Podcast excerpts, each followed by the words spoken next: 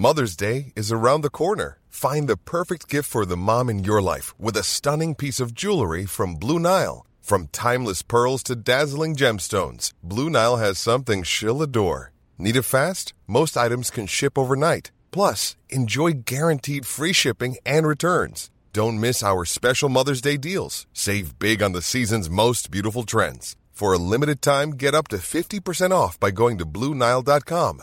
That's Bluenile.com. Bonsoir à tous, très heureux de vous retrouver. Comme chaque soir, nous vous accompagnons de 22h à minuit pour euh, décrypter et débattre des grands thèmes d'actualité. Au sommaire ce soir, une euh, visite à Varsovie aujourd'hui pour Joe Biden, qui a tenu un discours de soutien à l'Ukraine quelques heures après celui de Vladimir Poutine à Moscou. La brutalité ne l'emportera pas. L'Ukraine ne sera jamais une victoire pour la Russie. Poutine se croyait dur, mais s'est heurté à la volonté de faire de l'Amérique, a lancé le président américain après ce réquisitoire du locataire de la Maison-Blanche. Le divorce est-il définitivement consommé entre l'Occident et la Russie? Analyse dans quelques instants. Un deuxième homme interrogé par les policiers à Bordeaux aujourd'hui après avoir mis en cause lui aussi Pierre Palmade dans une affaire de pédopornographie. Les avocats de l'acteur sont euh, venus d'ailleurs cet après-midi préparer sa défense à l'hôpital Brousse où il est assigné à résidence dans un service d'addictologie. Le parquet de Melun a fait appel de la décision de ne pas l'avoir placé en détention. Toutes les dernières informations et derniers développements dans ce soir info. Et puis Emmanuel Macron à Rungis ce matin pour parler de sa réforme des retraites, une réforme de bon sens selon lui. Il a aussi euh, énoncé un nouveau geste sur les diesels.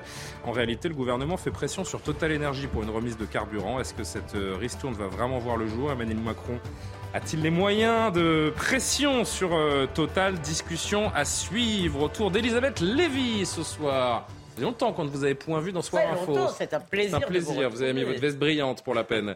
Merci, d'être avec nous, directrice de la rédaction de Causer, entourée de Johan Usaï du service Sans politique veste de brillante. CNews. Sans veste brillante. Mais le cheveu brille un peu. C'est lisse, c'est parfait. Euh, Philippe Doucet, porte-parole du Parti Socialiste. Bonsoir. Toujours Sans veste brillante non plus. Non, non, mais vous êtes, vous êtes le col roulé de Bruno Le Maire. Voilà, ouais, Peut-être qu'il faut y voir un signe, je ne Et sais pas. pourtant, il fait chaud sur le plateau. C'est vrai qu'il fait chaud. On va, on va essayer d'avoir peut-être un peu de. Ah, c'est la présente d'Elisabeth. Déjà, ça chauffe l'ambiance. déjà. Voilà. Mon cher. Euh, Karima Brick de l'autre côté de la table. Bonsoir, cher Karima. Ravi de vous retrouver, tout comme Maître Calfon, Jérémy Calfon, avocat Bonsoir. pénaliste au barreau de Rouen. Si je me souviens Absolument. bien, merci d'être là. C'est un grand plaisir. Vous savez que je suis toujours content quand vous êtes là, Monsieur Vespierre. Gérard Vespierre, géopolitologue, avec vous. On va revenir Ça, évidemment dans, euh, dans la première partie. et Comment cheveux. Non, mais vous êtes, n'en avez pas besoin. Non, mais les cheveux, Ouais. vous savez, Ah, ça va, ça vient. ça va, ça vient, hein, comme on dit. Ah, d'ailleurs, je présente votre, euh, votre nouvel euh, ouvrage en collaboration sous la direction même d'Hélène Blanc, Goodbye Poutine. Alors, il y a assez peu de pages hein, dans le- l'exemplaire que- dont je dispose, mais la semaine prochaine, il sort en, Une en- annonce, voilà. chez Ginko Éditeur. Et euh, qu'est-ce que Ah vous nous dites euh, Un dans- travail collaboratif euh, d'une vingtaine d'auteurs. du réunis- KGB au crime de guerre Voilà, réunis par Hélène Blanc, qui est une des grandes spécialistes françaises de la, de la Russie, après euh, euh, une longue carrière au CNRS, donc elle connaît vraiment très bien le sujet. Eh ben, il y a des choses à dire sur. Il y a des choses à dire sur ce sujet, Ah, euh, il, est, Elisabeth. il est rentré, donc il partira.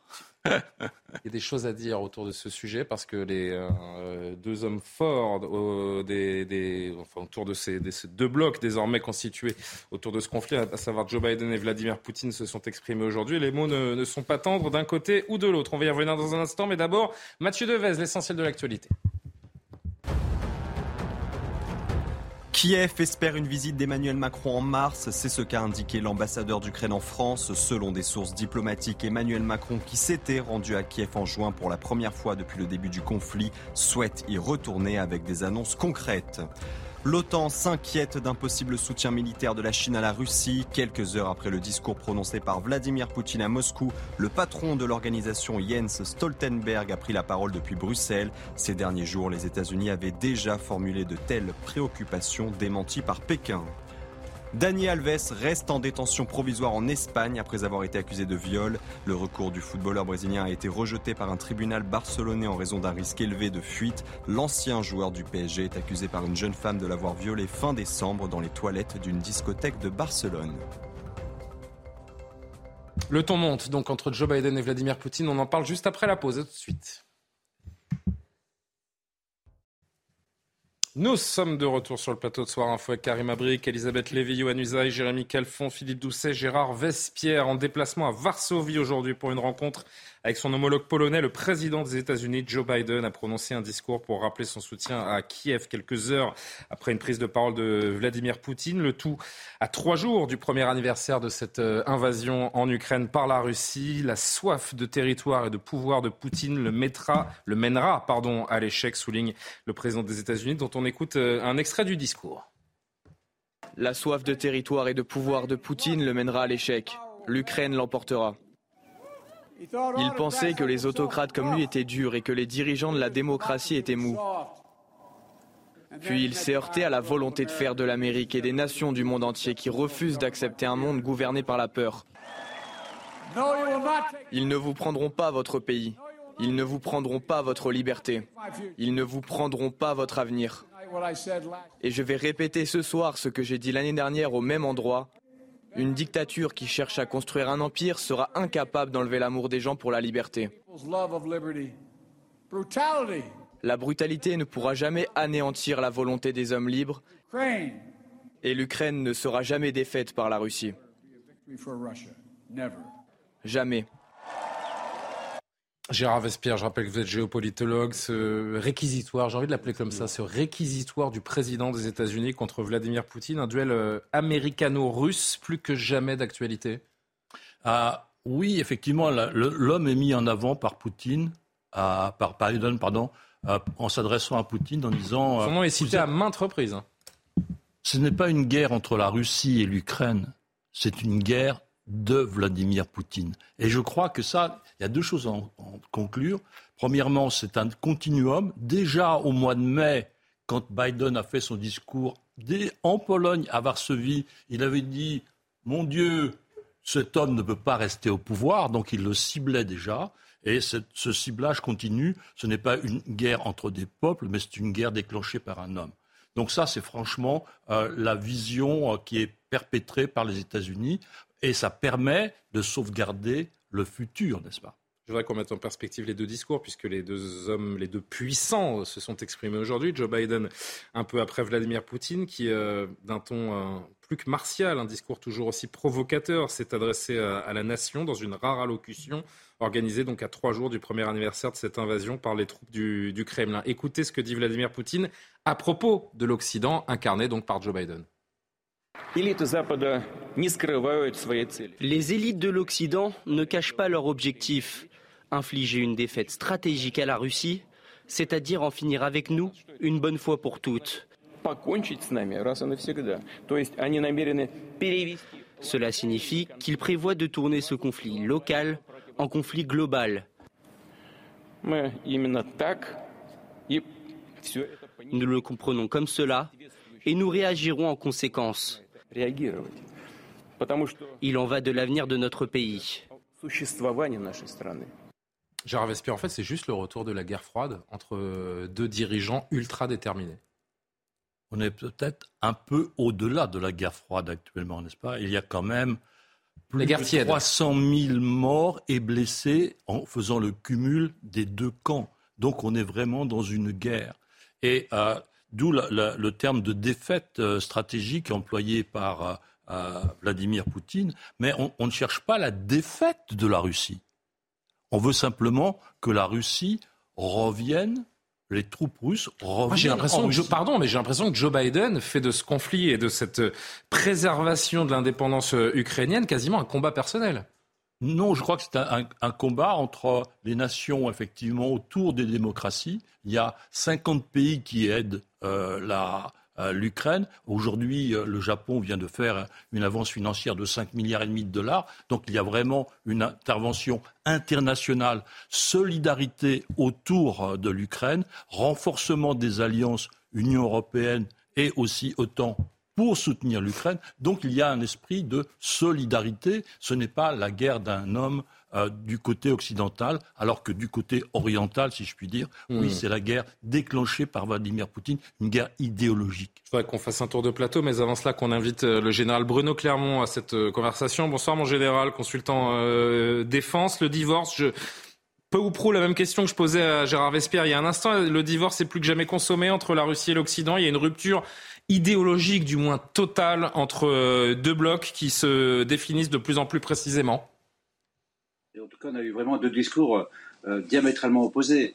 Un discours euh, très long, très laborieux, avec des thèmes qu'on connaît de Vladimir Poutine, hein, avec une réécriture de l'histoire, et un discours quand même très dense, très, punchy, très combatif du, président Biden, avec quand on regarde euh, les, deux discours, on sent quand même des deux camps une extrême détermination pour continuer les combats.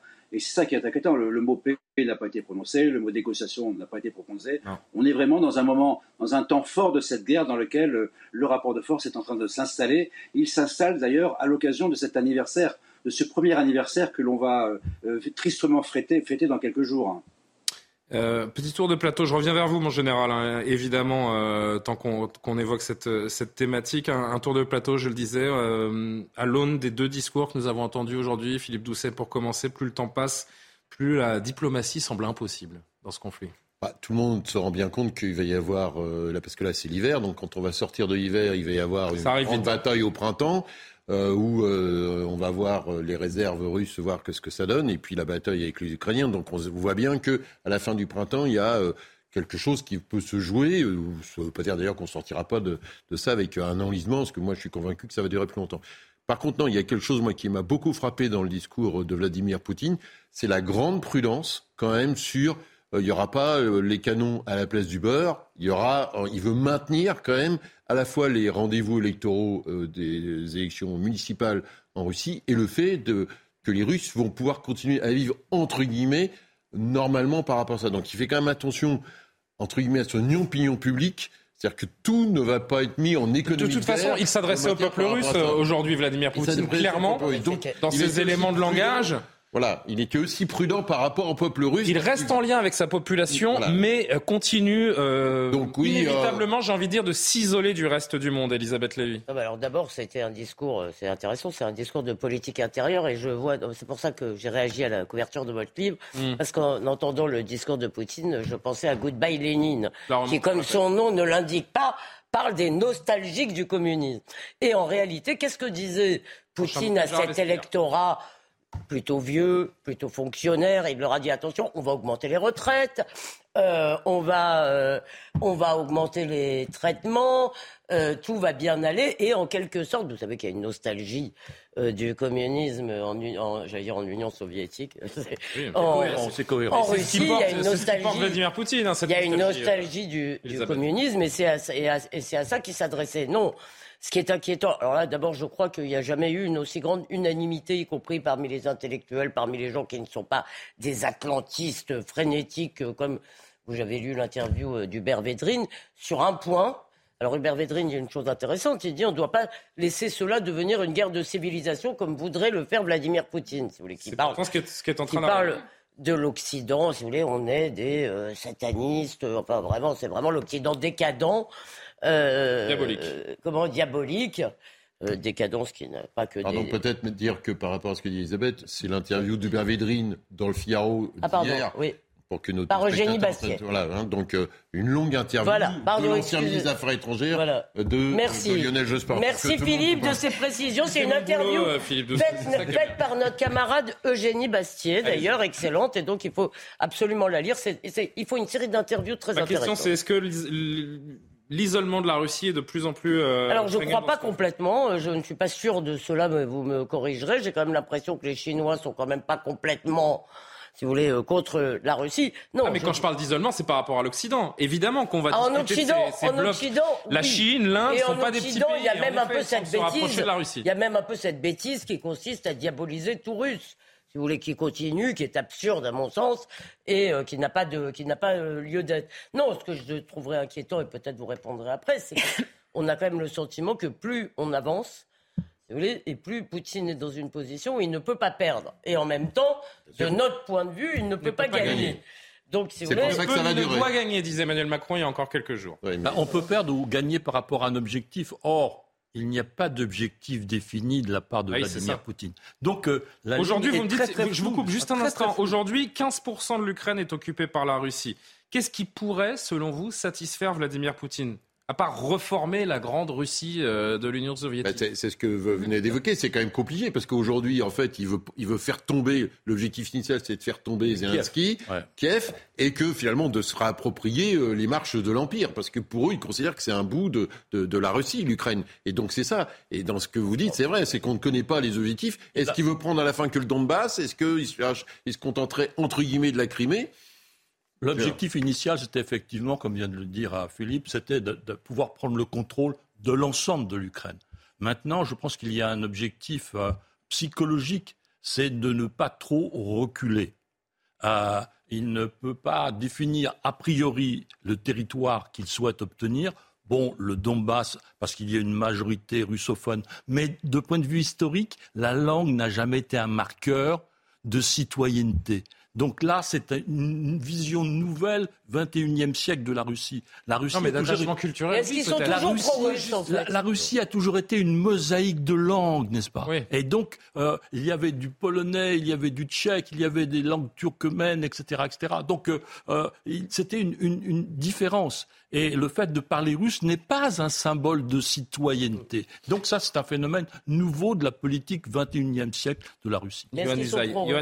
Yohann Usaï. Euh, cette question-là, c'est le référendum de 91. C'est quand il y a eu la séparation euh, de la Russie euh, et du reste des, pays satellites de l'Union soviétique. Donc l'Ukraine a voté indépendance et le Donbass et, la, et Lugansk à 83%, n'est-ce pas? Yohann. Oui, sur le discours de, Vladimir Poutine, c'était un discours de politique intérieure, vous l'avez dit. C'était surtout un discours de, propagande qui consiste à faire croire à la population russe que euh, qu'elle est menacée par des occidentaux qui seraient pour la plupart euh, des euh, comment dirais-je des pédophiles. Hein, c'est ce qu'il a dit euh, de, manière extrêmement claire, c'est légèrement caricatural.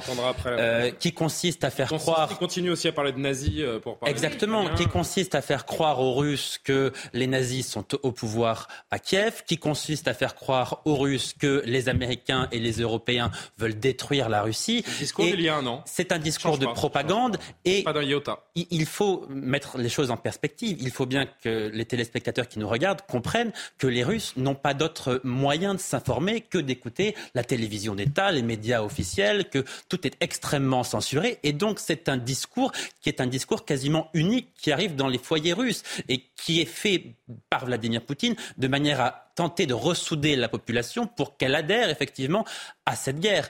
Mais euh, à, l'évidence, dans ces conditions, vous disiez tout à l'heure, il n'y a pas de négociation, la diplomatie est à l'arrêt. Oui, la, diplomatie, ça signifie la négociation, et pour négocier, il faut une base, une base de négociation. On voit difficilement aujourd'hui quelle pourrait être cette base de négociation. Et de ce point de vue-là, la position de la France a, changé. Vous l'avez, vous l'avez dit, c'est, extrêmement clair. Oui. C'est une guerre de, civilisation, et l'Occident bah. est, l'ennemi déclaré, le, le diable, comme on le disait. Karim Abrik, oui, c'est ça. en fait, il y, a deux, il y a deux affrontements. Il y a l'affrontement, bien sûr, sur le terrain, l'affrontement militaire.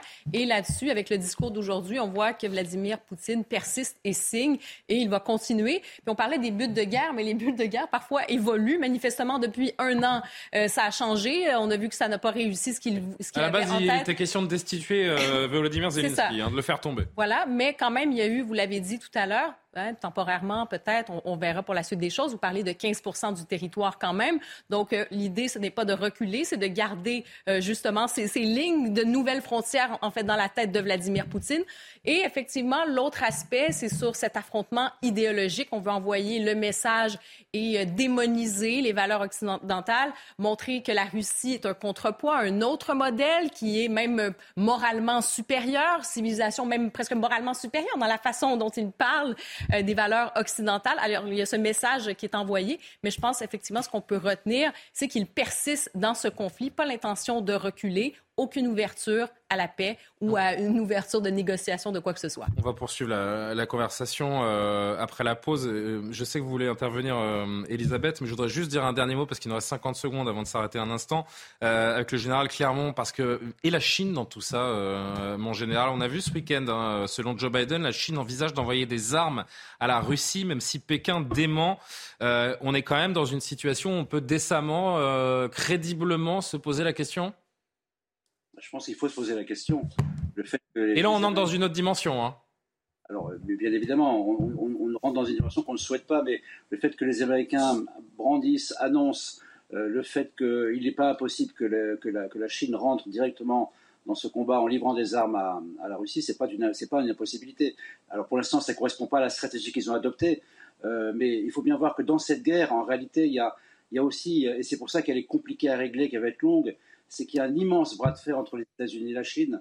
Parce que quand euh, hmm. euh, nous, nous, on pense à l'Ukraine, eux, ils pensent aussi à Taïwan. Donc euh, ça complique les discussions. et la Chine, son objectif, c'est de prendre la place des États-Unis. Donc la, tactique des Chinois, elle est difficile à lire, mais il y a un risque. Et d'ailleurs, il a été, je pense, qu'il a été annoncé par les Américains que les Chinois avaient déjà été pris à, à, livrer une société privée chinoise qui livrer des photos satellites euh, aux, mercenaires de, Wagner. Donc il y a déjà, euh, et vous savez qu'en Chine, tout ce qui est euh, privé et pas vraiment privé, hein, c'est contrôlé par l'État. Donc il y a déjà de l'entrisme que fait la Chine en soutenant, en soutenant la Russie. Mais d'un point de vue idéologique, d'un point de vue économique, la Chine joue un rôle essentiel pour aider la, la Russie dans, cette, guerre. Et oui, parce que le regard de, Vladimir Poutine se tourne vers la Chine, se tourne euh, vers l'Inde, et c'est loin euh, d'être anodin. On va poursuivre la discussion, on marque notre dernière pause de, la soirée, et on est ensemble jusqu'à minuit. À tout de suite. De retour sur le plateau de Soir Info, Karim Abrik, Yohann Elisabeth Lévy, Jérémy euh, Calfon, Philippe Doucet, Gérard Verspierre, toujours présent. On, poursuit avec le général Bruno Clermont euh, également qui est avec nous par vidéo, de discuter un instant sur euh, ce conflit ukrainien qui va marquer ce triste premier anniversaire le 24 février, donc dans, dans trois jours. Vladimir Poutine qui s'est adressé à la nation. On va l'entendre, on va entendre un nouvel extrait dans un instant, mais d'abord le flash actu. Il est 22h30 pile. On est à l'heure, Mathieu Devez.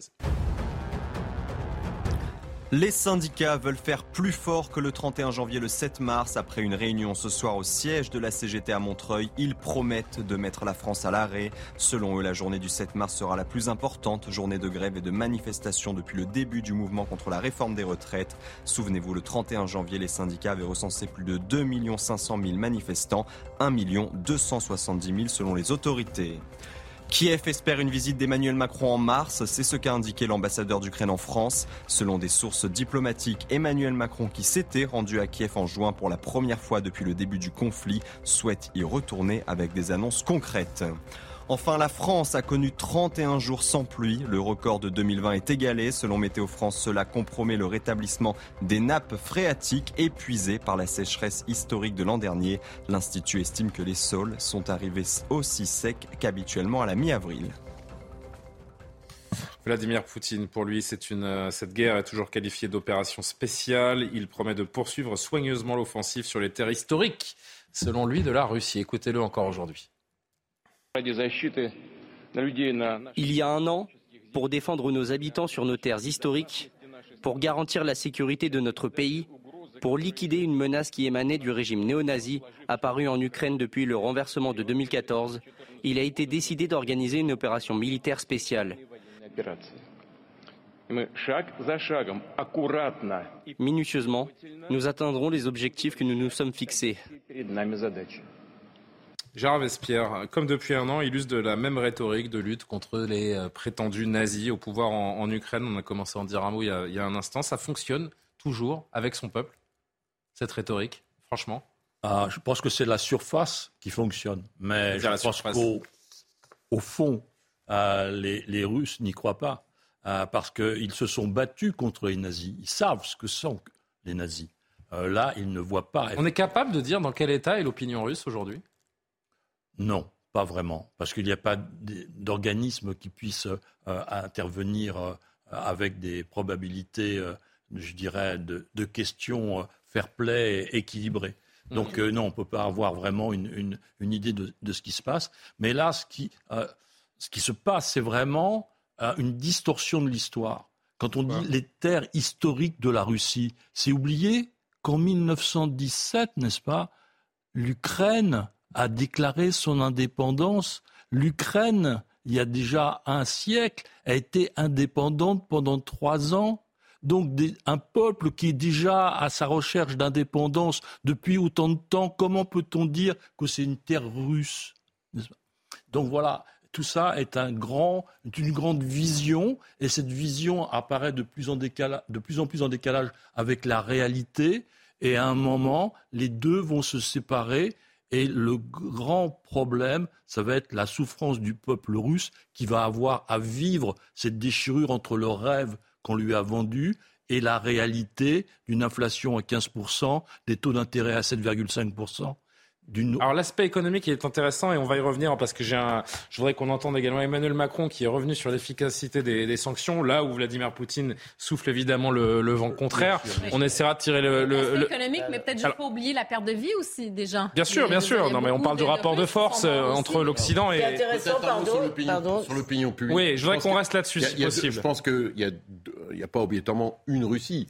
Là, les estimations, c'est qu'il y aurait entre 500 000 et 1 million de Russes qui seraient partis notamment toutes euh, des jeunes couches éduquées, tous ceux qui, ont, qui étaient en contact avec l'Occident, euh, avec des entreprises européennes, américaines, indiennes, ça, donc euh, qui sont partis. Alors certains font des allers-retours parce que c'est pas la vie n'est pas obligatoirement simple pour des réfugiés russes parce qu'ils ne sont pas accueillis comme des réfugiés ukrainiens. Et puis il y a ce que vous évoquez, qui est ceux qui sont tous les jours les plus anciens, matraqués par la télévision d'État et donc qui, depuis un an et même avant, voilà, parce que le discours, il date pas que d'un de, an, il date déjà depuis euh, l'invasion de la Crimée, et donc ça fait 8, 10, 15 ans qu'il y a tout un discours sur l'Occident qui est répété, qui est, et ça, et donc là, sur tous ceux qui n'ont pas de moyens d'accès à l'information autre, bah, au bout d'un moment, ils se font embarquer dans cette histoire-là. Donc là-dessus, je pense qu'il y a plusieurs Russies, d'une certaine façon. Non, mais pardon, mais Philippe. Elisabeth, je voudrais poser une question au général Clermont également. Allez-y, D'abord, euh, les Russes ont un certain rapport à la propagande. À la fois, ils savaient que c'était faux, si vous voulez, et ils en avalaient une grande partie. C'est quand même la propagande, c'était le cœur du totalitarisme communiste. Il faut, faut tout de même pas l'oublier. C'est comment de, tout totalitarisme. Oui, mais bon. On, parle de celui-là. Moi, ce qui m'a frappé d'abord, c'est que ce discours, c'est l'anti-Churchill. C'est pas, euh, je vais, il, il leur promet pas. Il n'est pas euh, triomphaliste.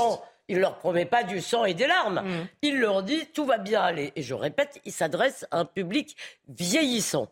Euh, ça, ça me semble, euh, ça me semble euh, très important. Mais moi, je voulais revenir sur la question de la guerre de civilisation.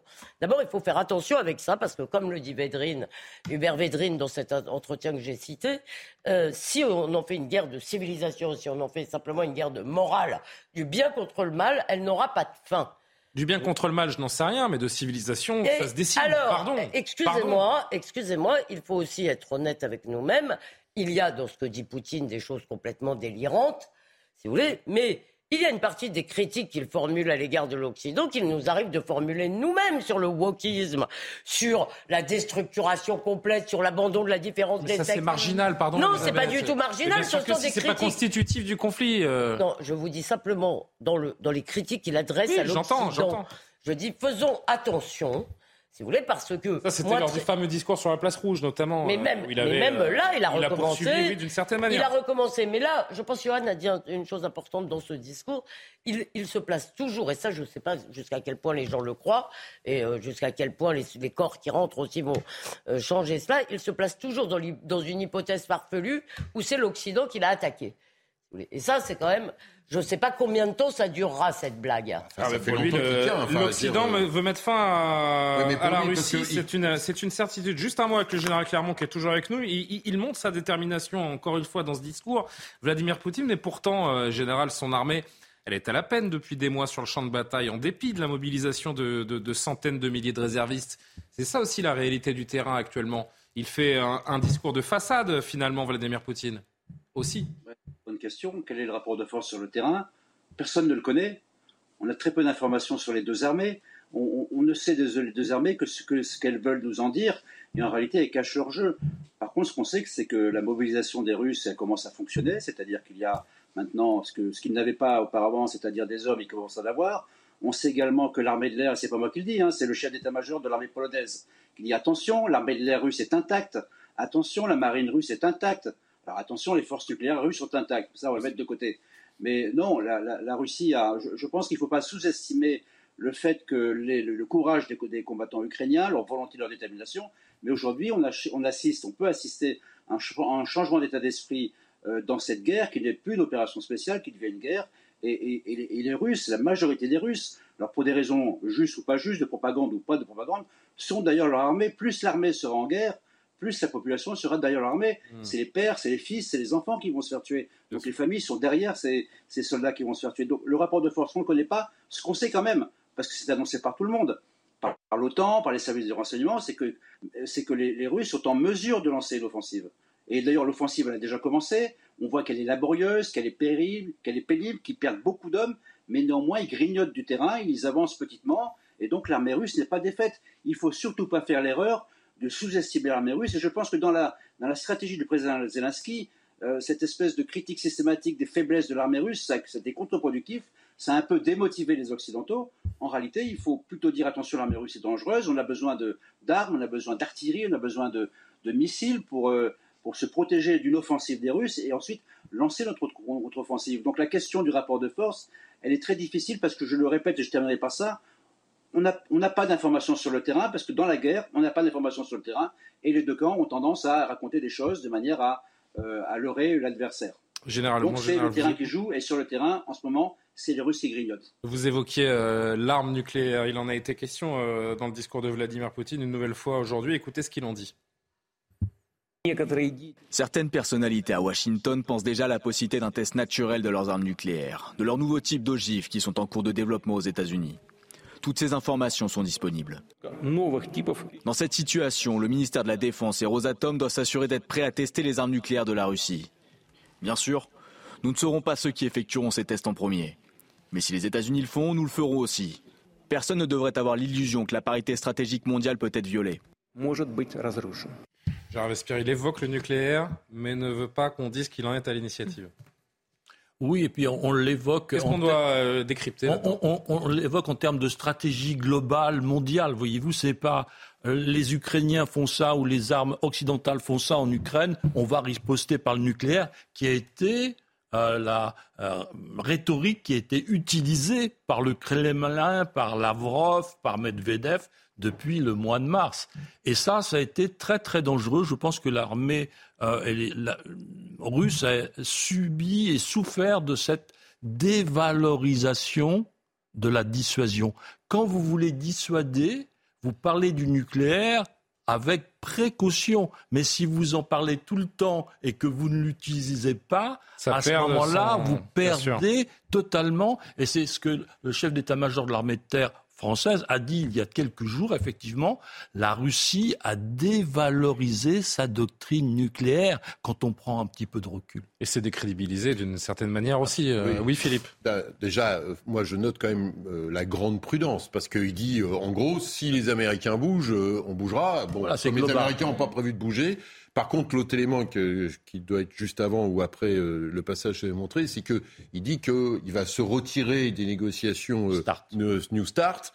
Euh, qui sont le, dernier, parce que pendant la guerre froide, il y a eu énormément d'accords sur la maîtrise du développement du nucléaire dans les différents types d'armes nucléaires. Et le dernier accord que les Russes n'avaient pas dénoncé, c'est New Start. Et donc là, il dit qu'il suspend ce dernier point de contact. La réalité, c'est que chacune de ces puissances, mais aussi la Chine, aussi la France, aussi la Grande-Bretagne, tout le monde a de quoi envoyer faire exploser 50 fois la planète. Hein. Donc là, je partage ce qui vient d'être dit, c'est qu'en fait, à force de mettre ça en avant, voilà. Et d'ailleurs, il est plutôt en dedans par rapport à ses interventions précédentes. bien sûr. Voilà. Donc, il a quand même été, pour le coup, particulièrement modéré, si je peux euh, exprimer, euh, utiliser ces expressions concernant Vladimir Poutine. Je voudrais qu'on évoque un dernier point, c'est ces euh, fameux paquets de, sanctions qu'on ne compte plus d'ailleurs. On en a combien de, paquets de sanctions de la part de l'Union européenne, notamment contre, contre la Russie? On a plus de 10. On, a plus on, est, on est à une bonne dizaine. Sont-ils sont efficaces? Sont-elles efficaces plutôt ces, ces sanctions? Emmanuel Macron, qu'on écoutera un peu plus tout à l'heure en déplacement à Rungis, a, euh, au détour d'une euh, conversation au, grand marché de Rungis, évoqué l'économie russe. Écoutez ce qu'il en dit. Ceux qui disent moins 2%, moi je beaucoup plus. Ils font du fric avec le gaz qu'ils vendent à d'autres. Mais le reste de l'économie, quand même, beaucoup, souffre beaucoup. Donc je ne crois pas du tout à ces chiffres. Ça, c'est de la propagande les Occidentaux ne sont arrivés à rien et n'arriveront à rien. Ça, c'est le discours de Vladimir Poutine. Où est la réalité entre ce que dit Emmanuel Macron et ce que promettait notamment Bruno Le Maire, hein, mettre la Russie économiquement à genoux, et la réalité des faits aujourd'hui? Dans quel état est la Russie? Ben, la Russie, euh, elle est sur le déclin économique. Il y a un repli euh, de sa production industrielle brute, du fameux PIB, euh, de, de 2,5% en 2022. On ne parle pas d'un organisme qui est pourtant vital dans l'économie, c'est la bourse. Mhm. La bourse russe a perdu 50% de sa valeur depuis euh, la fin de l'année 2021. N'est-ce pas? Et qu'est-ce que ça veut dire? Ça veut dire que la valeur des entreprises a été divisée par deux. Oh, mais ce n'est pas important ça. Ce sont des, idées, ce sont des chiffres. Non, parce que c'est lié à la capacité de financement d'une entreprise. À partir du moment où vous valez deux fois moins cher, votre taux d'endettement, eh bien, du double et votre banquier vous dit, eh bien, je peux plus vous prêter. Donc, ça, c'est un problème. Deuxièmement, on est très soucieux euh, en Angleterre, à Wall Street, à Paris, des taux d'intérêt des banques centrales. On est à 3, 3,5%. La Russie est à 7,5% le hmm. taux de la Banque centrale russe. Quand vous avez un taux de, euh, donc ça marche. voilà, c'est-à-dire que vous pouvez les, les emprunteurs. Plus voilà, plus personne peut s'endetter. Ça marche, mais ça ne freine pas Vladimir Poutine dans ses velléités. non, parce qu'il n'est pas dans le réel. Il n'est pas dans le réel. C'est pas un discours du vrai, c'est un discours de la vision. Euh, Johan et, Elisabeth, et puis on va conclure sur, euh, sur le conflit, à moins que. Oui, il faut ajouter à ce que dit Gérard Vespierre le, taux d'inflation en Russie, qui est un taux d'inflation absolument délirant, c'est qui est trois fois ce que nous connaissons aujourd'hui euh, en France. Donc ça a évidemment un impact sur la population qui, est, un qui est un impact considérable. Il y a tout un tas d'entreprises qui sont extrêmement pénalisées parce qu'on ne peut plus faire venir en Russie des pièces détachées. L'industrie automobile, par exemple, en Russie, est en ce moment complètement à l'arrêt. Ils risquent d'avoir des problèmes, effectivement, pour leur infrastructure structure et, leur industrie euh, militaire, ceux qui produisent les, les, les, obus, etc. Donc ça, ça, ça, sera compliqué, manifestement, ça l'est déjà, mais ça le deviendra de plus en plus. Il faut aussi avoir un, élément en tête, me semble-t-il, c'est que Vladimir Poutine prépare cette guerre, pas depuis six mois, pas depuis un an, pas depuis deux ans. Il prépare cette guerre depuis dix ans en réalité. Et donc une guerre de trois semaines. Et donc depuis une guerre de trois oui, semaines. Certes, mais pas il avait une guerre d'un an. Mais il a quand même manifestement prévu que ça puisse durer un certain temps et il avait engrangé tout un tas de, stocks. Notamment, on sait qu'il a un stock d'or qui est considérable, qu'il a mis ça de côté pour financer précisément une crise comme celle-ci et donc qu'il a des réserves financières qui sont encore manifestement. il y a de la chair à canon sur le hein terrain et l'opinion pourrait, euh, pourrait commencer à en avoir euh, peut-être un peu assez. Vraiment, je voudrais, qu'on conclue euh, très vite. moi, ce qui m'a aussi frappé dans le discours, c'est son côté, pardon, mélanchoniste, si on peut dire. Le capitalisme, ah. c'est mal, l'argent, c'est mal, on va plus partager, les oligarques, c'est mal. Vous n'avez pas entendu, vous n'avez pas entendu cette musique oh, Il a dit on a besoin d'entendre ça. oui, mais sur les, vous avez bien vu, il a dit, en gros, le, en gros, tout ça est très, c'était vraiment, hmm. moi j'ai trouvé que c'était vraiment. Euh, mais cela dit, quand même, il tient depuis un an. Il faut quand même le dire, c'est pas non plus l'effondrement total après un an, alors que ça devait être euh, effectivement la fameuse opération spéciale. Vous avez raison de le dire. permettre aussi, c'est qu'il y a quand même eu des conséquences sur euh, les pays aussi occidentaux, hein, sur certains secteurs de l'économie quand même. on le sait sur la, question de l'énergie. Ben oui, voilà, sur le gaz notamment, bien sûr.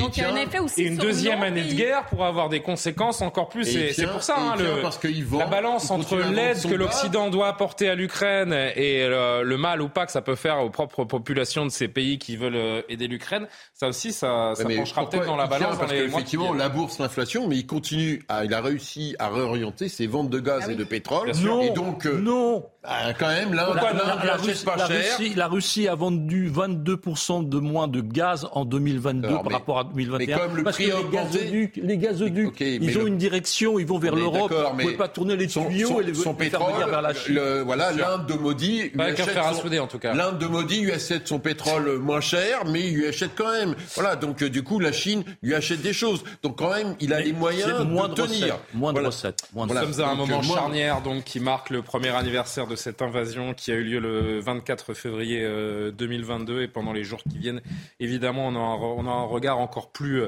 euh, intense, un peu plus, un peu plus marqué sur, sur ce qui se passe dans ce, dans ce conflit. Merci au général Bruno Clermont. Je ne sais pas s'il est encore avec nous, le général Clermont.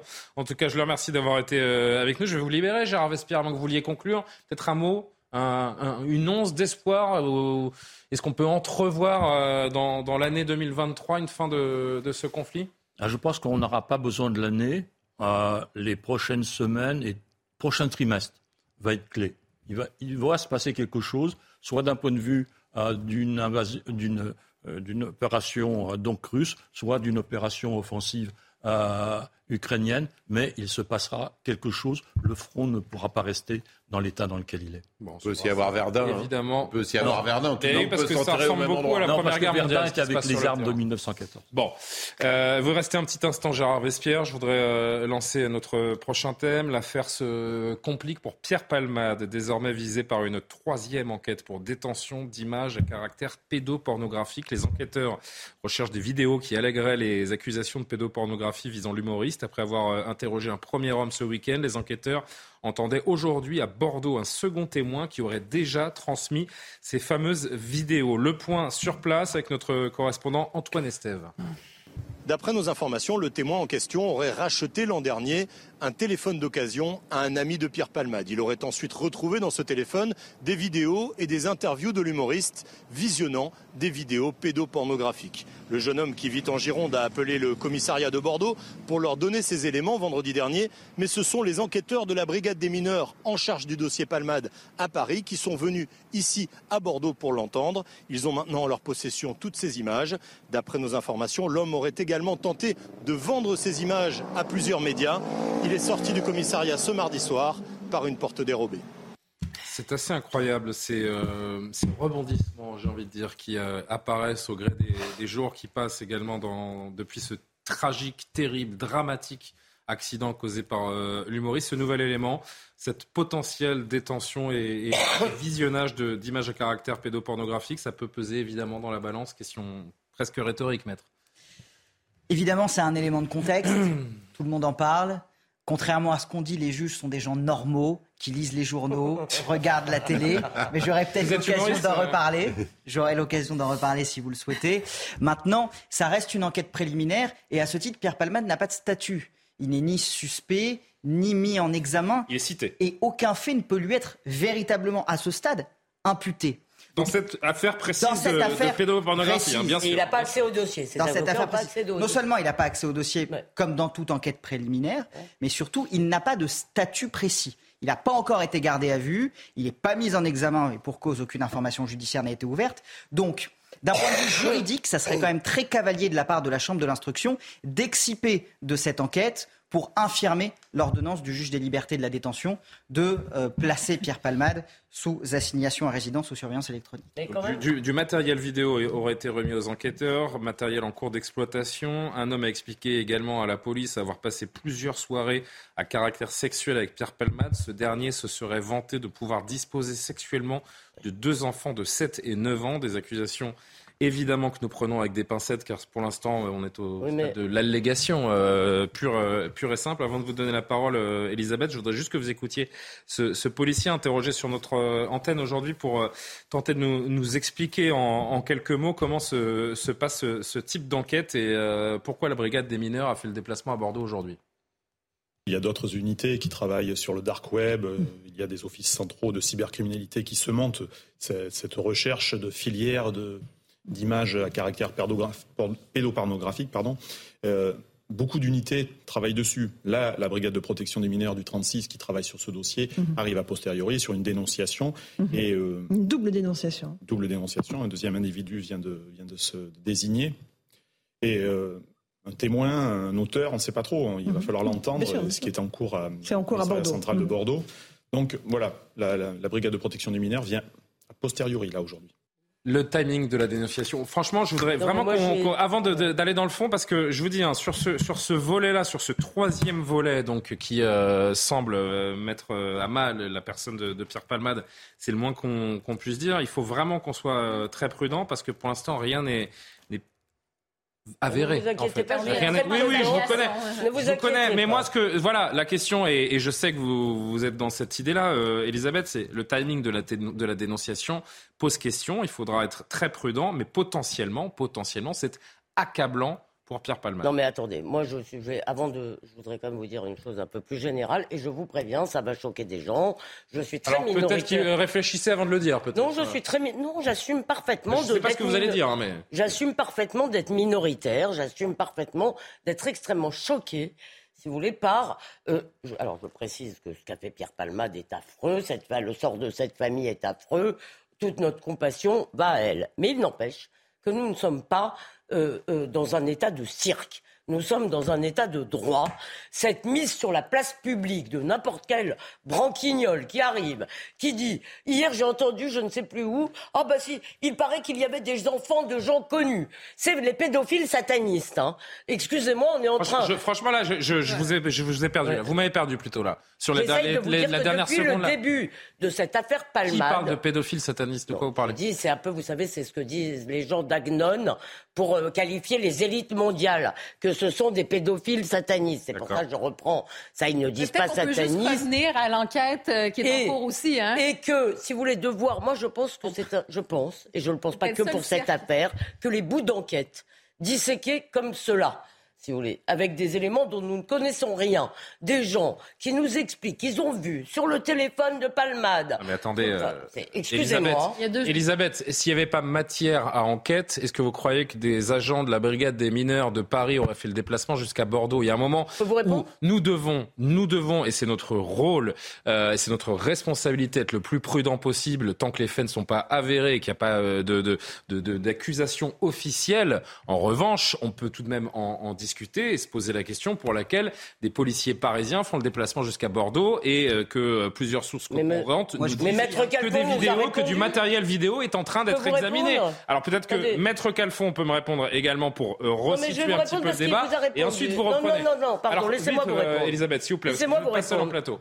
Laissez-moi vous répondre. Euh, excusez-moi, il se trouve que, comme euh, l'a dit Maître Calfon, les juges sont des êtres humains. Ils lisent la presse. Les policiers lisent la presse. Donc, dans une affaire comme ça, si vous voulez, n'importe quoi qui devient un élément d'information, si vous voulez, va aussi devenir un, élément d'enquête. Tout ça est très mêlé. C'est pour ça que je dis que je suis quand même un peu effaré si vous voulez, parce qu'il est en train de se produire autour de cette affaire. Je suis désolé, il se produit des accidents euh, mortels avec des conducteurs sous drogue ou sous alcool, malheureusement, assez fréquemment. Si vous voulez. Là... Justement, justement, comme il y a 700 morts par an, pour être très précis, de ce type euh, d'accident, est-ce qu'il n'est pas, et je, je, je, mets ce mot vraiment entre guillemets, salvateur qu'une personne de notoriété publique comme Pierre Palmade soit au cœur d'une affaire comme celle-là pour qu'enfin on en arrête, on arrête d'en avoir rien à faire de ces pauvres gens qui meurent parce que des conducteurs, bah si, parce qu'il y a 700 personnes qui meurent par an après l'usage de stupéfiants au volant et on n'en parle jamais à part des, des encarts dans la presse quotidienne régionale. Et on n'en parlera pas. Et donc là, là, ça fait une semaine que toute la France en parle et peut-être que si ça peut faire bouger les choses en matière de répression et de contrôle, bah peut-être que il y aura un aspect salvateur mais de salvateur, cette affaire. c'est peut-être un grand mot. Oui, bien sûr que je l'ai mis entre guillemets ben, et, et, j'ai peut-être pas utilisé le bon mot. Vous avez raison. Ben, exactement. Donc, euh, non, pas salvateur, mais on peut dire, je pense que c'est d'intérêt public qu'il y ait des problèmes de consommation de drogue qui entraînent la mort de 700 personnes chaque année, sans compter tous les blessés. Donc ça, je pense que c'est un vrai sujet d'intérêt public. Par ailleurs, après, c'est effectivement, il y, a, il y a plusieurs euh, couches, hein, il y a plusieurs strates à cette histoire. Il y a cette histoire de, il y a ce drame qui est épouvantable. Il y a le fait effectivement que mon Pierre Palmade était une personnalité qui était bien aimée du public. Donc, il y a cette espèce de choc. Il y a ce côté, malheureusement, qu'on peut déplorer, un, peu sensationnaliste, qui vient avec hein, l'ascension et la chute de quelqu'un que les Français ont aimé. Et ensuite, ben, il y a toute la question des, fuites de données aussi. Hein. D'où proviennent ces fuites? À un moment donné, euh, ça arrive aussi ah, auprès des journalistes. Pas nous, journalistes, qui allons faire les, les naïfs. Hein, mais non, mais exactement. Il y a, un moment, les avocats, les, les, policiers sont des sources. Les sont des sources eh ben voilà, donc, au secret de l'enquête. Donc, non, mais ces informations sont après dans le public. comment ça se passe? Et je pense qu'ensuite, il faut être prudent, surtout sur cette troisième enquête. Ça, c'est vrai. Je, pense qu'il faut être prudent et juste rappeler que ce sont des allégations. Et on est, par ailleurs, sur un deuxième signalement de cette nature. Donc, voilà. Alors, je voudrais profiter, s'il vous plaît, Elisabeth, je voudrais profiter de la présence de Maître Alphonse, ah justement, pour prendre... S'il vous plaît, je voudrais prendre 3-4 minutes pour être justement factuel et précis avec vous, euh, Maître Calfon, et d'arrêter de dire euh, tout et n'importe quoi. Donc, dans le cadre de cette enquête euh, pédopornographique, Pierre Palmade déjà s'expose ou pas à un nouveau placement en détention provisoire si les accusations sont, sont avérées? Est-ce que c'est une éventuelle peine qui viendrait s'ajouter à ce qui l'attend déjà pour l'accident dramatique de la semaine dernière? Alors pour qu'il y ait détention provisoire, il faut déjà qu'il y ait garde à vue, ce qui n'est pas encore ouverture d'une information judiciaire, mise en examen et saisine du JLD. Donc il y a quand même beaucoup d'étapes. Juge des libertés. Du juge des libertés de la détention. Donc il y a quand même beaucoup d'étapes qu'on n'a pas encore franchies. Si la police, je le disais il y a un instant, se déplace jusqu'à Bordeaux, c'est qu'il y a forcément des éléments tangibles? Non. Euh, la police se déplace à Bordeaux. Euh, Elle peut se déplacer à Bordeaux pour plusieurs raisons. Soit, effectivement, vous avez raison, il y a des éléments tangibles. Soit la police veut fermer des portes et fermer des portes rapidement. On travaille bien en enquête lorsque l'enquête reste secrète. Le principe de l'enquête préliminaire, c'est qu'elle est secrète, aussi bien pour les victimes que pour les témoins, que pour les suspects. Or, ça n'aura échappé à personne. Cette affaire est extrêmement médiatisée et je pense que les policiers ont voulu aller extrêmement vite dans cette affaire, précisément pour pouvoir travailler sereinement et éviter le plus de fuites possible. Donc, le fait qu'il se déplace à Bordeaux n'est pas révélateur euh, du sérieux de ces accusations, mais au contraire est révélateur du fait que les policiers travaillent consciencieusement hmm. et veulent boucler cette enquête vite parce qu'en la bouclant vite, ils, la boucleront dans les meilleures conditions. On parle d'une potentielle vidéo montrant Pierre Palmade lui-même en train de regarder de la, de la pédopornographie. C'est assez particulier. Comment on qualifie une telle infraction si elle est vérifiée? C'est ce qui s'appelle de la mise en abîme, en tout cas. On verrait une vidéo de quelqu'un regardant une vidéo. en réalité, ce serait bon. Si, si cette vidéo existait, ça serait de la détention d'images pédopornographiques. Toute image supportant un mineur euh, en train de commettre euh, des actes de nature sexuelle ou dans des positions suggestives sont des images pédopornographiques et leur détention, pas seulement leur visionnage, mais leur détention, et donc a fortiori leur visionnage, est pénalement réprimée. Est-ce que euh, on s'est vu hein, la semaine dernière, c'est pas la première fois qu'on fait un, plateau ensemble, Maître Calfon, et je me souviens vous avoir dit en fait, avec cette affaire, on va découvrir que pour les délits euh, routiers, les gens sont rarement condamnés à hauteur des souffrances qu'ils euh, infligent. Est-ce que, comme pour les délits routiers, des, primo-délinquants en matière de détention d'images pornographiques vont en prison? Alors, sont inquiétés de manière, euh, on va dire, importante par la justice? Moi, ce que j'ai entendu, si je vous pose cette question, c'est parce que pour mettre enseigné aujourd'hui, les primo-délinquants dans ces affaires-là, c'est des, rappels, à la loi. Alors, des rappels à la loi, non. Certainement pas. Vous n'avez, moi, je ne connais pas de rappel à la loi pour de la détention d'images pédopornographiques. S'il y a condamnation et si cette personne est un primo-délinquant, première condamnation, en général, nous avons des sursis, voire des sursis probatoires. Le sursis probatoire est un mécanisme assez peu connu du grand public, mais très utilisé par la justice. C'est un sursis assorti d'un certain nombre d'obligations, comme par exemple l'obligation de soins, l'interdiction d'entrer en contact avec des mineurs. Et si vous ne respectez pas ces obligations, le sursis tombe, vous allez en détention. Donc c'est ce qui se passe, mais souvent dans ce genre de cas, la détention d'images pédopornographiques s'accompagne d'autres délits beaucoup plus sérieux, faits IRL, c'est-à-dire dans la vraie vie, euh, où la personne passe à l'acte, c'est on a beaucoup de gens qui ont des images pédopornographiques de façon isolée, mais on en a aussi beaucoup qui ont des images pédopornographiques et qui passent à l'acte. Et ceux-là, évidemment, sont bien plus sévèrement condamnés. On va continuer à agir. Il est 23h pile. On marque juste la, petite pause du, euh, du rappel actu de Mathieu Devez et on poursuit évidemment cette discussion. À tout de suite. Les syndicats veulent faire plus fort que le 31 janvier le 7 mars. Après une réunion ce soir au siège de la CGT à Montreuil, ils promettent de mettre la France à l'arrêt. Selon eux, la journée du 7 mars sera la plus importante de grève et de manifestations depuis le début du mouvement contre la réforme des retraites. Le 31 janvier, les syndicats avaient recensé plus de 2 500 000 manifestants, 1 270 000 selon les autorités. Notre soutien à l'Ukraine ne faiblira pas. Ce sont les mots prononcés ce soir par Joe Biden depuis le palais royal de Varsovie en Pologne. Le président américain a répliqué au discours anti-Occident tenu par Vladimir Poutine plus tôt dans la journée. Selon le chef du Kremlin, il est impossible de battre la Russie sur le champ de bataille. Enfin, en football, le Real Madrid renverse Liverpool à Anfield dans un match complètement fou. 5-2 en huitième de finale allée de la Ligue des Champions. Nunez ouvre le score pour Liverpool d'une match sublime. Le Real réduit le score grâce à Vinicius. Le Brésilien double la mise sur une boulette d'Alisson, le gardien de Liverpool.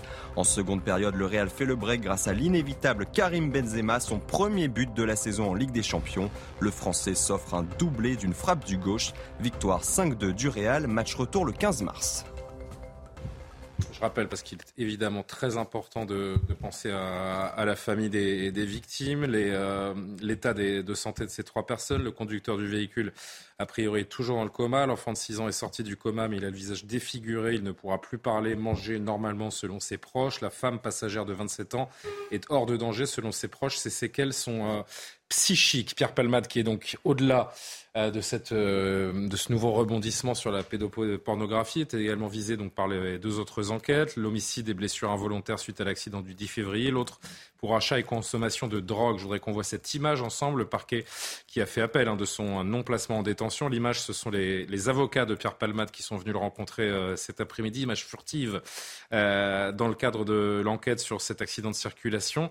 Comment ça se déroule? Comment on défend Pierre Palmade dans un, dans un contexte pareil? Alors, Évidemment, je, vous n'étiez pas dans la chambre avec eux. Hein, je ne suis pas en train de vous demander ce qu'il faut, euh, mais... ce qu'il faut savoir, c'est que cette audience, au cours de cette audience à la chambre de l'instruction, Pierre Palmade, s'il est présent, va manifestement peu parler. Euh, Là, vous parlez de vendredi. Je parle de vendredi. ma première question, ah. pardon, c'est vraiment cette, euh, cette première, euh, ce premier contact physique avec ces, avec ces conseils. Qu'est-ce que c'est très formel? On parle de la défense, on parle de l'audience de vendredi à venir, donc cet appel du parquet, où il y a aussi peut-être un rapport humain, il y a évidemment, forme de réconfort. Il y, a, évidemment un rapport humain. On ne peut pas défendre quelqu'un si on n'a pas un minimum de compréhension de ce qu'il est en train de vivre.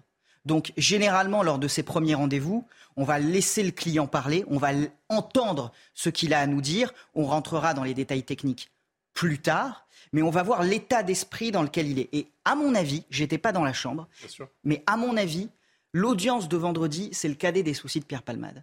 Je vais vous dire pourquoi. Parce que d'expérience, lorsque vous avez des personnes qui, ont, qui sont impliquées dans ce genre de faits, ils sont en général psychologiquement ravagés par les conséquences de l'accident. Et moi, je pense que c'est un homme qui est davantage tourné là-dessus que sur l'audience de vendredi, qui est davantage l'affaire de ses avocats. Davantage tourné par sur ce qu'il a fait. Davantage sur les conséquences de l'accident. Ce qu'il a fait, je ne sais pas encore, on verra. Comment on défend Pierre Palmade dans un contexte pareil? Parce que évidemment qu'avec ce, tapage médiatique aussi que, dénonce d'une certaine façon euh, Elisabeth, toute défense aujourd'hui de Pierre Palmade est inaudible. Et c'est pour ça que son avocate, très intelligemment si je puis me permettre, ne s'exprime pas. Son avocate sait parfaitement que ce qui est en train de se dérouler, tout ce qui pourrait c'est un tribunal médiatique, que tout ce qu'elle va être dit va être disséqué et retourné à son désavantage. Et vous savez, en procédure, il y a le droit au silence. On a le droit au silence parce qu'on a le droit de ne pas s'incriminer. Eh bien, médiatiquement, c'est la même chose. On a le droit au silence, surtout dans un contexte pareil où Pierre Palmade est vu par beaucoup de Français comme étant maintenant le paroxysme du mal. Elle a parfaitement compris que la défense devait se faire dans les prétoires, que le tribunal médiatique, c'était pas son problème, sous peine de remettre une pièce dans la machine. Vendredi matin, l'appel donc euh, contre son assignation à résidence sera examiné. Quels sont les éléments sur lesquels la, Cour d'appel de Paris va s'appuyer pour rendre euh, sa décision? L'article 144 du Code de procédure pénale. Alors ça peut paraître un peu technique, mais euh, c'est l'article qui régit la détention provisoire dans notre pays. La Chambre de l'instruction va tenter de savoir si la détention provisoire est l'unique moyen de parvenir à un de ces objectifs. De façon générale, vous avez trois grandes familles d'objectifs. Il faut éviter le risque de fuite, éviter que l'enquête ne soit parasitée par d'éventuelles actions de Pierre Palmade et éviter le renouvellement de l'infraction. Et sur ces trois grandes familles d'objectifs, le parquet général, non pas le parquet, mais le parquet général, c'est-à-dire celui de la Cour d'appel de Paris, et les avocats de Pierre Palmade vont débattre pour savoir si la détention est l'unique objectif ou pas. Est-ce que, moi, je me pose peut-être cette question, étant donné que vous êtes ici, sur euh, cette pression médiatique? On a parlé de, ces facteurs aggravants, hein, des facteurs aggravants, mais est-ce que ça peut être un facteur atténuant? Euh, je pense que ça peut être euh, intéressant de voir, est-ce que ça peut être un facteur atténuant, atténuant pardon, pour M. Palmade vendredi? Tout ce contexte, le contexte. Ce, contexte médiatique, cette pression, parce que c'est une pression psychologique. Je, vais vous dire, je me disais l'inverse, Karima, c'est ce qui se passe, c'est ce nouvel épisode de, suspicion de pédopornographie, ça risque de peser vendredi sur l'appel. Moi, je, me, suis fait cette réflexion-là, au-delà du battage autour de, de Pierre Palmade. Qu'est-ce qui peut en être?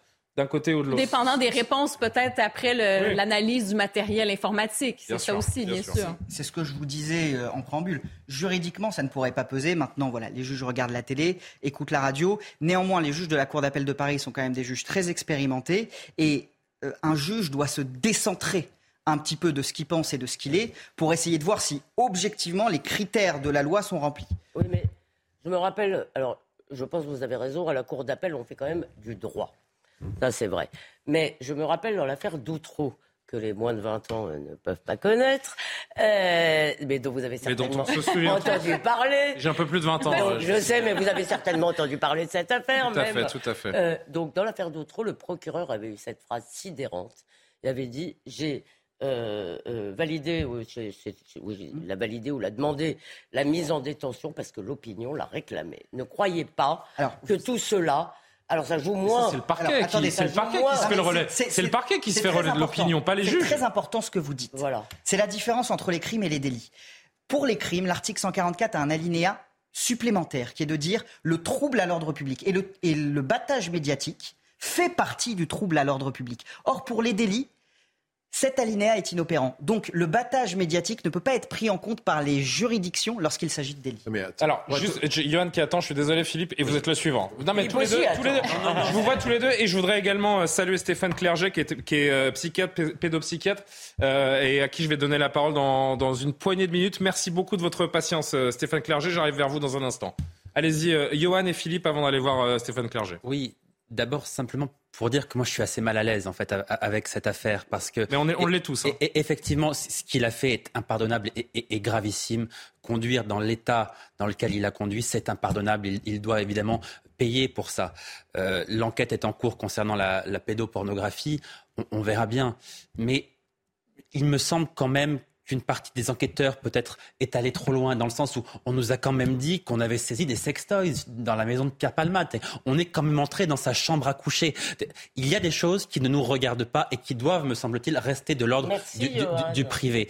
Et c'est vis-à-vis de cette partie-là de l'information que je suis moi mal à l'aise. Il y a des choses que nous n'avons pas à connaître, me semble-t-il. Après, après, il est important de dire que ce qu'a fait Pierre Palmade est médiatisé. C'est important parce que ça peut servir de leçon. Et manifestement, le gouvernement en a déjà tiré une leçon puisque Gérald Darmanin annonce qu'il a l'intention de durcir considérablement la législation. C'est heureux parce que quand on conduit sous l'emprise de stupéfiants, eh bien effectivement, c'est impardonnable. C'est une mise en danger de la vie d'autrui et on doit annuler le permis de manière systématique.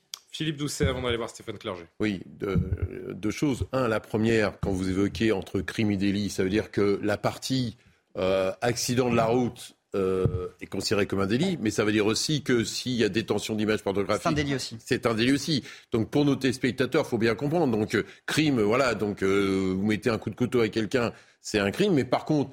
l'accident de la route, c'est un délit, et même les images pornographiques. Donc, il faut bien comprendre cette dimension-là. Ça, c'est la première remarque. La, deuxième remarque, c'est que effectivement, vous l'avez évoqué sur l'histoire de la drogue, sur les, les, 700 personnes, mais on voit bien que, y compris, parce que c'est juste un élément sémantique, mais qui a son importance, c'est que quand on dit c'est un homicide involontaire, l'accident de la route, aujourd'hui, euh, pourquoi Gérald Darmanin propose que ça devienne un homicide routier Parce que le mot involontaire est assez, accepté par rapport à ça. Parce que du coup, tout le monde se dit, mais quelqu'un qui est bourré ou quelqu'un qui, a pris un volume de cocaïne, ça, et qui donc a décidé de le faire, a décidé de le faire, il est en responsabilité, une responsabilité individuelle. Donc on voit bien que ça bouge. Et par ailleurs, on a quand même appris à cette occasion-là que quand vous aviez 0,8 grammes d'alcool dans le, dans le sang.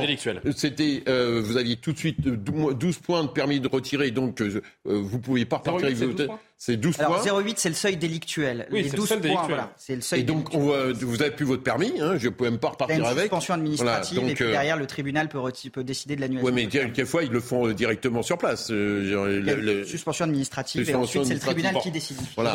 Et derrière, par contre, en sens inverse, sur l'aspect de la drogue, en tout cas, on a eu le débat ici avec un addictologue, c'est que du coup, comment vous pouvez tester le fait que quelqu'un a pris de la cocaïne maintenant Voilà, on a quand même ce sujet sur la question de la drogue et de la circulation Avec Stéphane Clerget, qui est psychiatre, pédopsychiatre, qui euh, maîtrise, euh, je pense, ces questions aussi d'addictologie, bien sûr. Merci d'être euh, d'être avec nous. Je rappelle que, que Pierre Palmade, à l'heure où l'on se parle, hein, est assigné à résidence dans le service d'addictologie de l'hôpital de, de Villejuif, l'hôpital Brousse. selon vous, Stéphane Clerget, même si vous n'êtes pas évidemment dans, dans, ce dossier, selon votre expérience, dans quelles conditions est-ce qu'il vit actuellement? C'est un homme qui est, qui est sous haute surveillance ou qui, justement, dans cet hôpital, a peut-être une liberté d'action plus grande que celle euh, d'une détention classique? En tout cas, il est dans un très bon hôpital puisque c'est l'un des meilleurs centres d'addictologie euh, au moins de la région parisienne. Hein. Ce n'est pas forcément le, plus confortable, mais en tout cas, c'est une équipe euh, très expérimentée et, et, dans cet endroit, il bénéficiera des meilleurs traitements possible. Alors après, les, conditions bah, sont celles, d'un hôpital. Donc il est dans sa chambre d'hôpital. On peut imaginer qu'il est seul dans sa chambre.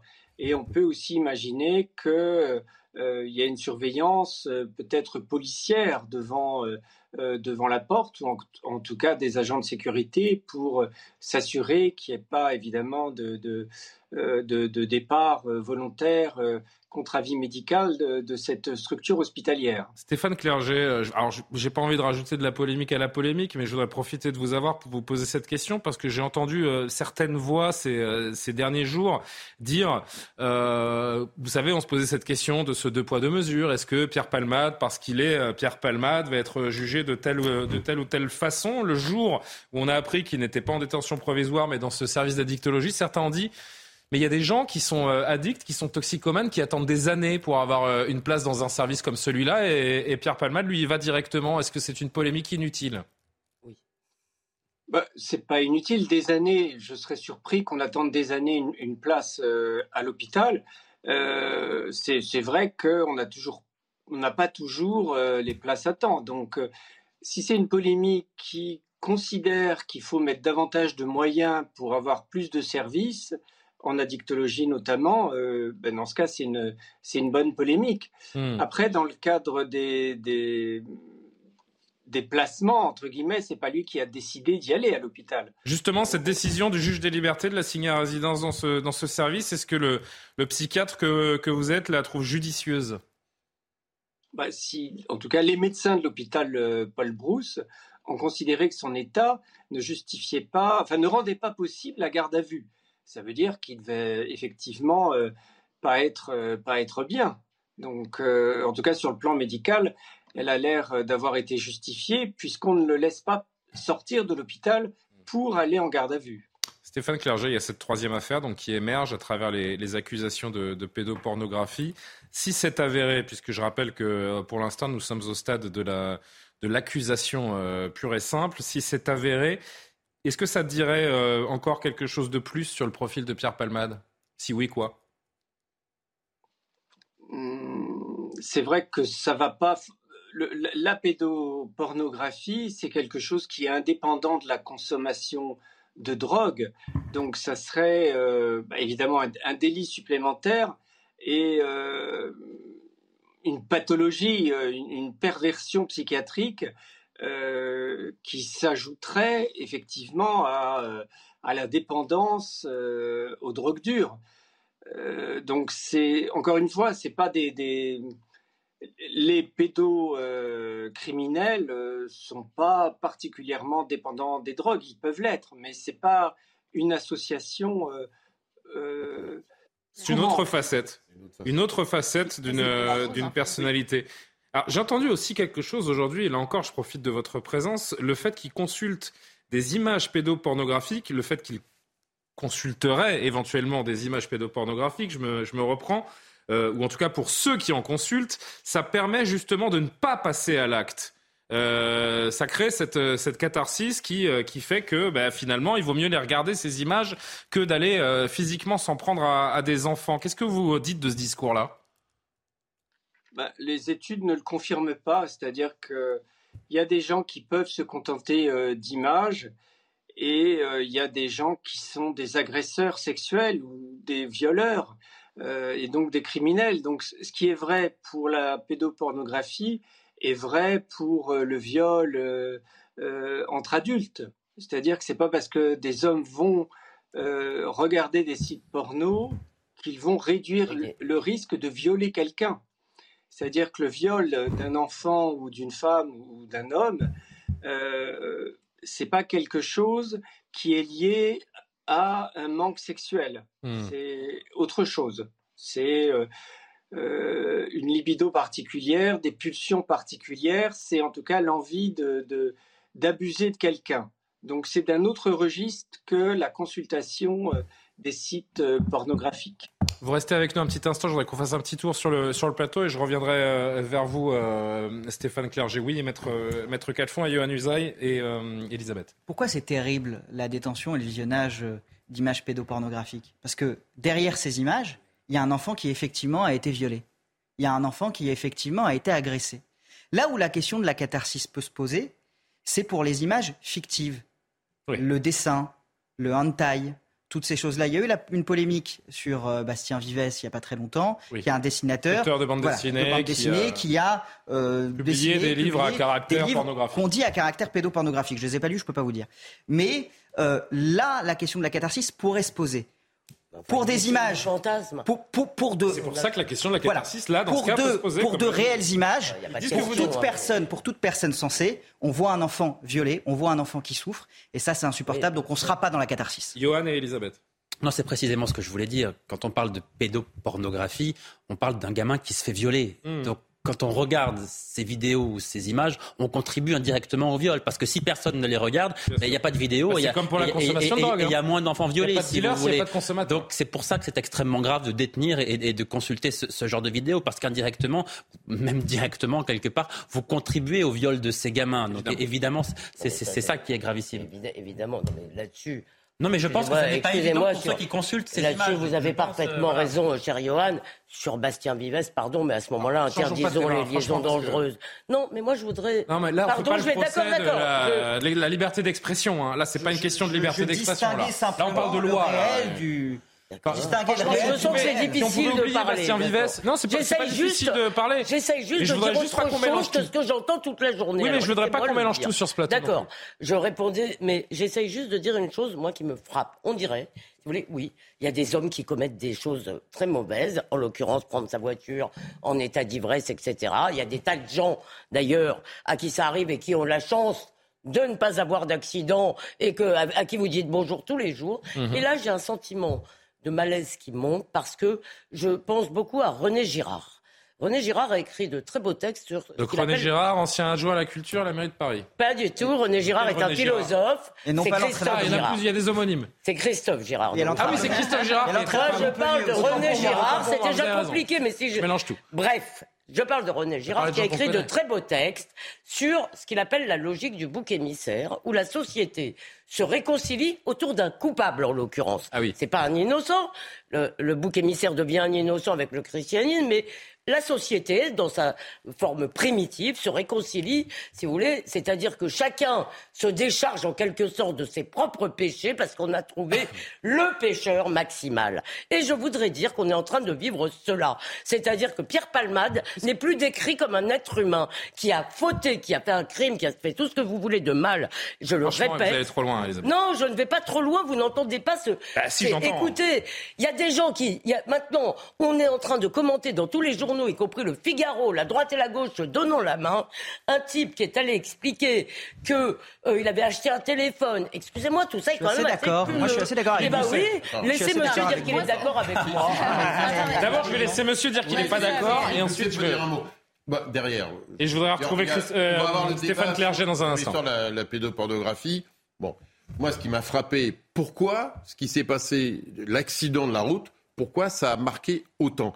Parce que tout le monde aujourd'hui, notamment sur les homicides involontaires, la tolérance à l'accident de la route diminue, et ce qui est plutôt une bonne chose. Donc là où avant, euh, quand euh, on acceptait qu'il y ait des accidents de la route, il y avait une espèce de fatalité, cette logique de fatalité diminue. Et donc là, ce que n'est plus accepté, le fait, d'où le débat sur homicide involontaire, n'est plus accepté que des gens euh, qui conduisent n'importe comment, qui sont sous alcool ou qui sont sous drogue, créent des accidents par rapport à ça. Et donc il se trouve que c'est quelqu'un de connu et d'apprécié, ça a été rappelé, c'est ça le sujet. Après, derrière, on découvre que peut-être, on verra, il y a autre chose. Que derrière, il y a un aspect de voyeurisme Bien sûr, mais il y a aussi peut-être un aspect business parce que le, un des messieurs, a priori, on verra, a proposé devant les vidéos donc c'est ça qui parce que c'est ça qui nous pousse également à, à être très prudent parce qu'on est quelqu'un qui a des intentions euh, voilà, pas forcément très louables, qui a cherché la semaine dernière à contacter des médias tout à fait pour vendre ses, vidéos. Et on voit aussi que finalement Pierre Palman était dans un milieu un peu glauque à la fois dans ses dealers, dans ses dans ses dans, euh, dans les personnages ça. Donc on voit aussi cette dimension là qui existe. Donc il y a aussi ces deux dimensions sociologiques. Jérémy Calfon. Oui. Ah, bah, si si absolument. Euh, en fait, Elisabeth Lévy a raison. Tout à l'heure, on se posait la question de savoir si c'était salutaire ou pas de parler euh, de cette affaire Palmade ou si c'était pas du voyeurisme. C'est salutaire et c'est utile seulement si on la dépersonnalise.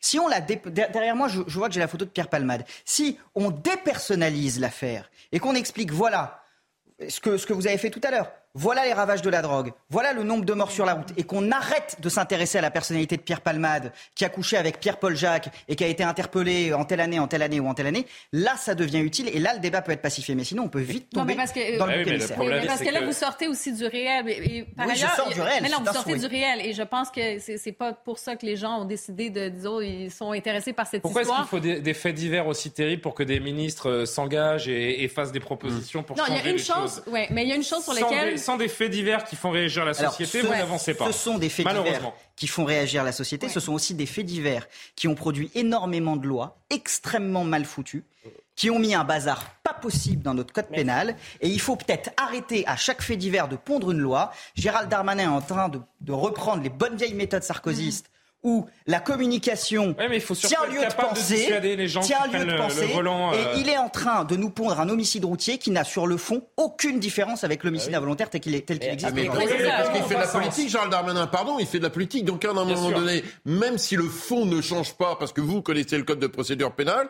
mais autour de la table, il y a vous hmm. et il y a vous. D'accord? Voilà, la réalité. Hmm. Et donc, du coup, par contre, bon, peut-être que... Bon, d'accord, mais pour tous les individus qui nous écoutent, qui nous regardent, ça, derrière dire le mot homicide involontaire de quelqu'un qui a pris sa voiture complètement shootée, ce n'est pas involontaire parce que chacun considère qu'il juste... y a sa responsabilité individuelle. Donc il, entend aussi, et c'est le rôle d'un politique, entendre ce que dit la société. Parce que Stéphane Clerget est toujours avec nous et euh, je voudrais justement vous interroger là-dessus. Euh, Pierre Palmade, ça fait des années qu'il exprime euh, son mal-être, ses addictions. il avait déjà été condamné pour usage de stupéfiants. Comment expliquer parce qu'on sait qu'il y a eu des tentatives également de, sevrage et des cures de désintoxication. Comment expliquer que malgré les tentatives, malgré les mots posés sur les mots, on ne trouve pas les leviers pour en sortir? Oui, c'est une question euh, tout à fait euh, importante. Dans mm. les services d'addictologie, je crois que dans les meilleurs, on obtient à peu près 50% de, de, bons résultats, de gens, de gens qui s'en sortent. Quelle que soit la drogue? Oui, les services d'addictologie, ah, quelle que soit la drogue, oui, on va, on va dire, et, l'alcool aussi, euh, considéré comme un, comme un stupéfiant. Maintenant, il s'agit de personnes qui sont volontaires, qui veulent se faire soigner. Et il y a beaucoup de gens qui, soit n'ont pas accès aux soins, euh, soit ne souhaitent pas forcément se, se, faire prendre en charge. Et parfois, il faut attendre un accident ou alors une intervention de justice pour que ces personnes acceptent de se soigner. Donc la réalité, elle est là que c'est très difficile de soigner, de guérir et de rendre quelqu'un euh, abstinent quand il est euh, dépendant de drogue et notamment de drogue dure. Il y a un sujet particulier avec la cocaïne ou pas? Oh oui, bien sûr, mais au-delà de la cocaïne, il y a aussi d'autres drogues qu'on retrouve dans le, dans le chemsex, notamment les GHB, euh, les CAT, enfin il y a à chaque fois une nouvelle drogue de synthèse qui apparaît parce que comme c'est une nouvelle drogue, vous le savez, du coup, il n'y a pas de législation. Donc, toutes les semaines, une nouvelle drogue apparaît, toujours euh, plus puissante. Donc, c'est un vrai problème de santé publique et il faut euh, vraiment agir sur la prévention puisque euh, bah, la guérison est possible, mais c'est quelque chose de très difficile et qui peut être très long. Donc, il faut vraiment axer sur la prévention.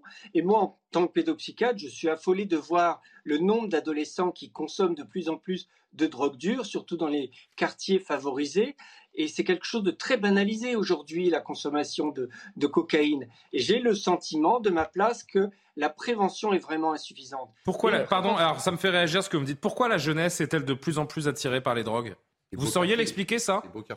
D'abord parce qu'elle est de plus en plus sollicitée. derrière les drogues, il y a quand même euh, un, business extrêmement important et, tout a marché. Et, donc ils sont, ils sont sollicités.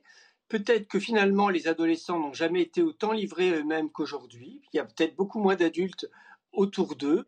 Euh, et puis euh, après les autres, les autres raisons. Alors je ne sais pas si les jeunes aujourd'hui sont plus mal qu'ils l'étaient autrefois. Je ne suis pas certain que le malaise de la jeunesse soit la seule explication. Euh, moi, je pense que c'est un regard, un regard sociétal sur ces produits qui, qui se sont peut-être trop, trop banalisés et que du coup, ben, l'accès à ce type de réponse est, est devenu euh, extrêmement facile. Alors oui, euh, moins d'encadrement, peut-être moins de, spiritualité, moins de culture, moins de sport. On pourra trouver comme ça plein de plein d'explications. la, la, drogue et la jeunesse a toujours fait bon ménage. Et hmm. si on n'est pas là pour euh, intervenir, les, protéger, les accompagner et, leur proposer des sources de, de, plaisir qui ne soient pas aussi dangereuses, il n'y a pas de raison que ça s'arrête. Oui, il me semble aussi euh, qu'il euh, n'y a jamais eu dans l'histoire, euh, à part les sociétés extrêmement totalitaires, de sociétés sans drogue, de sociétés sans alcool ou de sociétés sans produits euh, euh, psycho... Non mais pardon, je voudrais poser une question. Allez-y, bah posez-la. Mais je ne vois plus le docteur. Mais, mais vous entend, c'est D'accord. Donc ça m'embête, j'ai l'impression de me parler à moi alors. Allez-y. Voilà, vous revoilà. Merci. Vous pourriez en parler avec le psychiatre aussi. Hein, voilà. On vous laisse. non mais et ce que je voudrais savoir, si vous voulez, c'est il semblerait donc que ça réponde à un besoin ou à une demande de l'être humain qui est assez universelle historiquement et géographiquement voulez, ça existe absolument euh, partout. Euh, donc moi, la réponse en me disant il n'y avait pas assez de spiritualité, même dans les sociétés où il y avait beaucoup de spiritualité, ça existait. Donc, est-ce que vous croyez à la prohibition totale? Est-ce que vous croyez que c'est possible? Est-ce que c'est l'objectif qu'on doit se fixer? Je ne crois pas à la prohibition totale. Elle a déjà été tentée aux États-Unis avec l'alcool au début du XXe siècle, vous le savez autant que moi, et ça et ça n'a pas fonctionné. C'est pour ça que je parlais d'accompagnement. Oui, la drogue a toujours existé, mais peut-être pas euh, avec une telle intensité, une telle euh, polytoxicité. C'était des, des, usages euh, beaucoup plus encadrés, beaucoup plus ritualisés, notamment dans les sociétés traditionnelles. Là, aujourd'hui, euh, ça n'est même plus ritualisé. C'est consommé comme, euh, comme des friandises d'une certaine manière. Euh, donc c'est l'excès qui l'excès de, de, consommation aujourd'hui. Et encore une fois, ça n'arrive pas à tout le monde. Il y a des sujets plus ou moins sensibles, plus ou moins fragiles. Et les adolescents, par nature, sont particulièrement dépendants parce qu'ils mmh. quittent la dépendance parentale et ils ont ils n'ont jamais autant craint aujourd'hui de, s'engager dans une dépendance relationnelle amoureuse. Donc la dépendance à un toxique, euh, c'est quelque chose qui leur donne l'illusion de mieux contrôler leur dépendance, mais c'est évidemment un leurre. Donc c'est vraiment à ces âges-là qu'il faut prévenir la consommation de drogue. Si on la prévient entre 15 et 25 ans, on est à l'abri d'une consommation de drogue excessive au-delà. Donc il faut vraiment axer la prévention sur, euh, sur la jeunesse. Merci beaucoup Stéphane Clerget d'avoir pris le temps de nous, euh, nous, répondre. Je rappelle que vous êtes euh, pédopsychiatre. On va marquer le flash, la pause du flash actu et on va poursuivre la, la discussion avec les invités autour de la table. A tout de suite. Mathieu Devez. Kiev espère une visite d'Emmanuel Macron en mars, c'est ce qu'a indiqué l'ambassadeur d'Ukraine en France. Selon des sources diplomatiques, Emmanuel Macron, qui s'était rendu à Kiev en juin pour la première fois depuis le début du conflit, souhaite y retourner avec des annonces concrètes. Vladimir Poutine suspend un traité sur le désarmement nucléaire. Le chef du Kremlin l'a annoncé à Moscou lors d'un discours à la nation dans lequel il n'a pas caché sa haine de l'Occident. Le traité en question, New Start, a été signé en 2010. C'est un accord bilatéral entre Russes et Américains visant à limiter leurs munitions nucléaires. Enfin, la France a connu 31 jours sans pluie. Le record de 2020 est égalé. Selon Météo France, cela compromet le rétablissement des nappes phréatiques, des nappes phréatiques épuisées par la sécheresse historique de l'an dernier.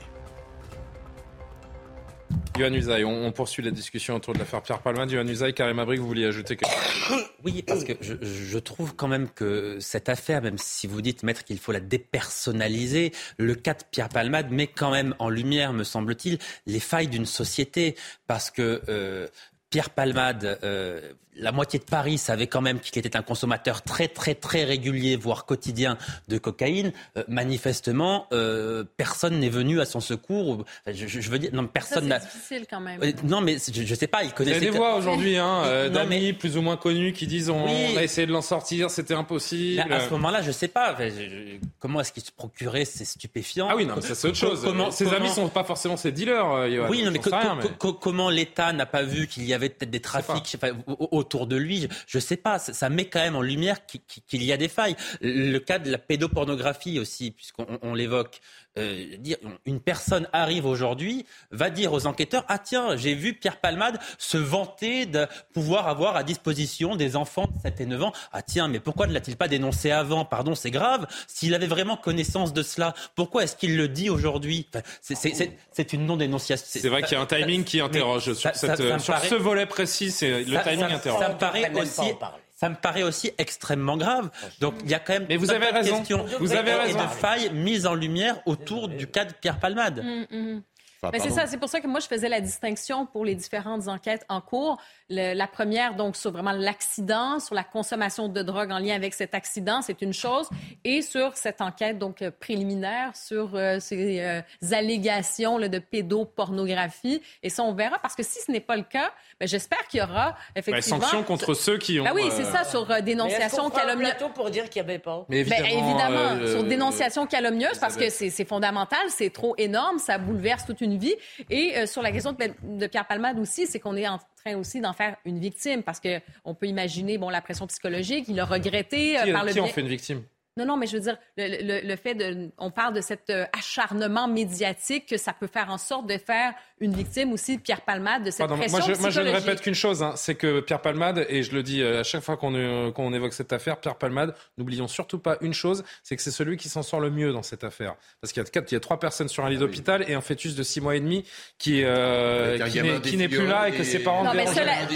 Alors, c'est pas sur ce plateau qu'on va victimiser Pierre non, Palmade. Mais ce que je veux dire, il a vécu des, des problèmes d'addiction, etc mais, personne, en tout cas pas moi. mais on vit dans un état de droit quand même, donc Pierre Palmade a droit à une défense pleine et entière et juste. Évidemment. Donc euh, ça, c'est important quand même de le souligner. Vous avez raison. Voilà. Une phrase. Moi, je vois aussi sur les réseaux sociaux monter un truc qui est quand même les élites dégoûtantes, décadentes, qui passent leur temps à se ah, droguer. vous savez, si vous passez trop de temps sur les réseaux sociaux. Euh. Non, mais franchement, non, mais même dans la société, c'est en train de monter cette espèce. Est-ce qu'il n'y a pas eu une complaisance pendant des années autour de, cette drogue un peu chaude. Maintenant, on nous explique que toutes les élites prennent de la coke. Excusez-moi, je veux dire, c'est quand même, il faut arrêter. Tous les pans de la société il faut arrêter. Euh, je veux dire, c'est, on nourrit quelque chose qui est qui va nous, qui, qui n'a pas que des bons aspects, je vous assure. Maître Calfon.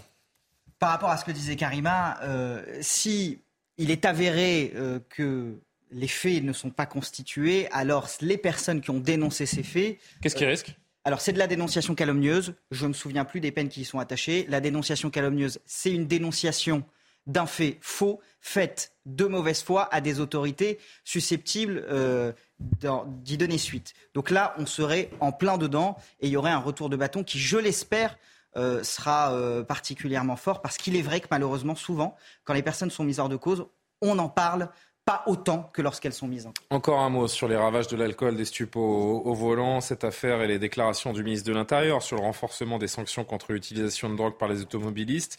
Euh, nous avons accompagné un peloton de gendarmerie autoroutière de la Gironde pour un contrôle sur l'autoroute A89 euh, ces dernières heures. Objectif dépister toute forme de drogue, rechercher des stupes éventuellement cachés dans les véhicules. Regardez comment ça se passe dans ce reportage d'Antoine Estève et Jérôme Rampenou.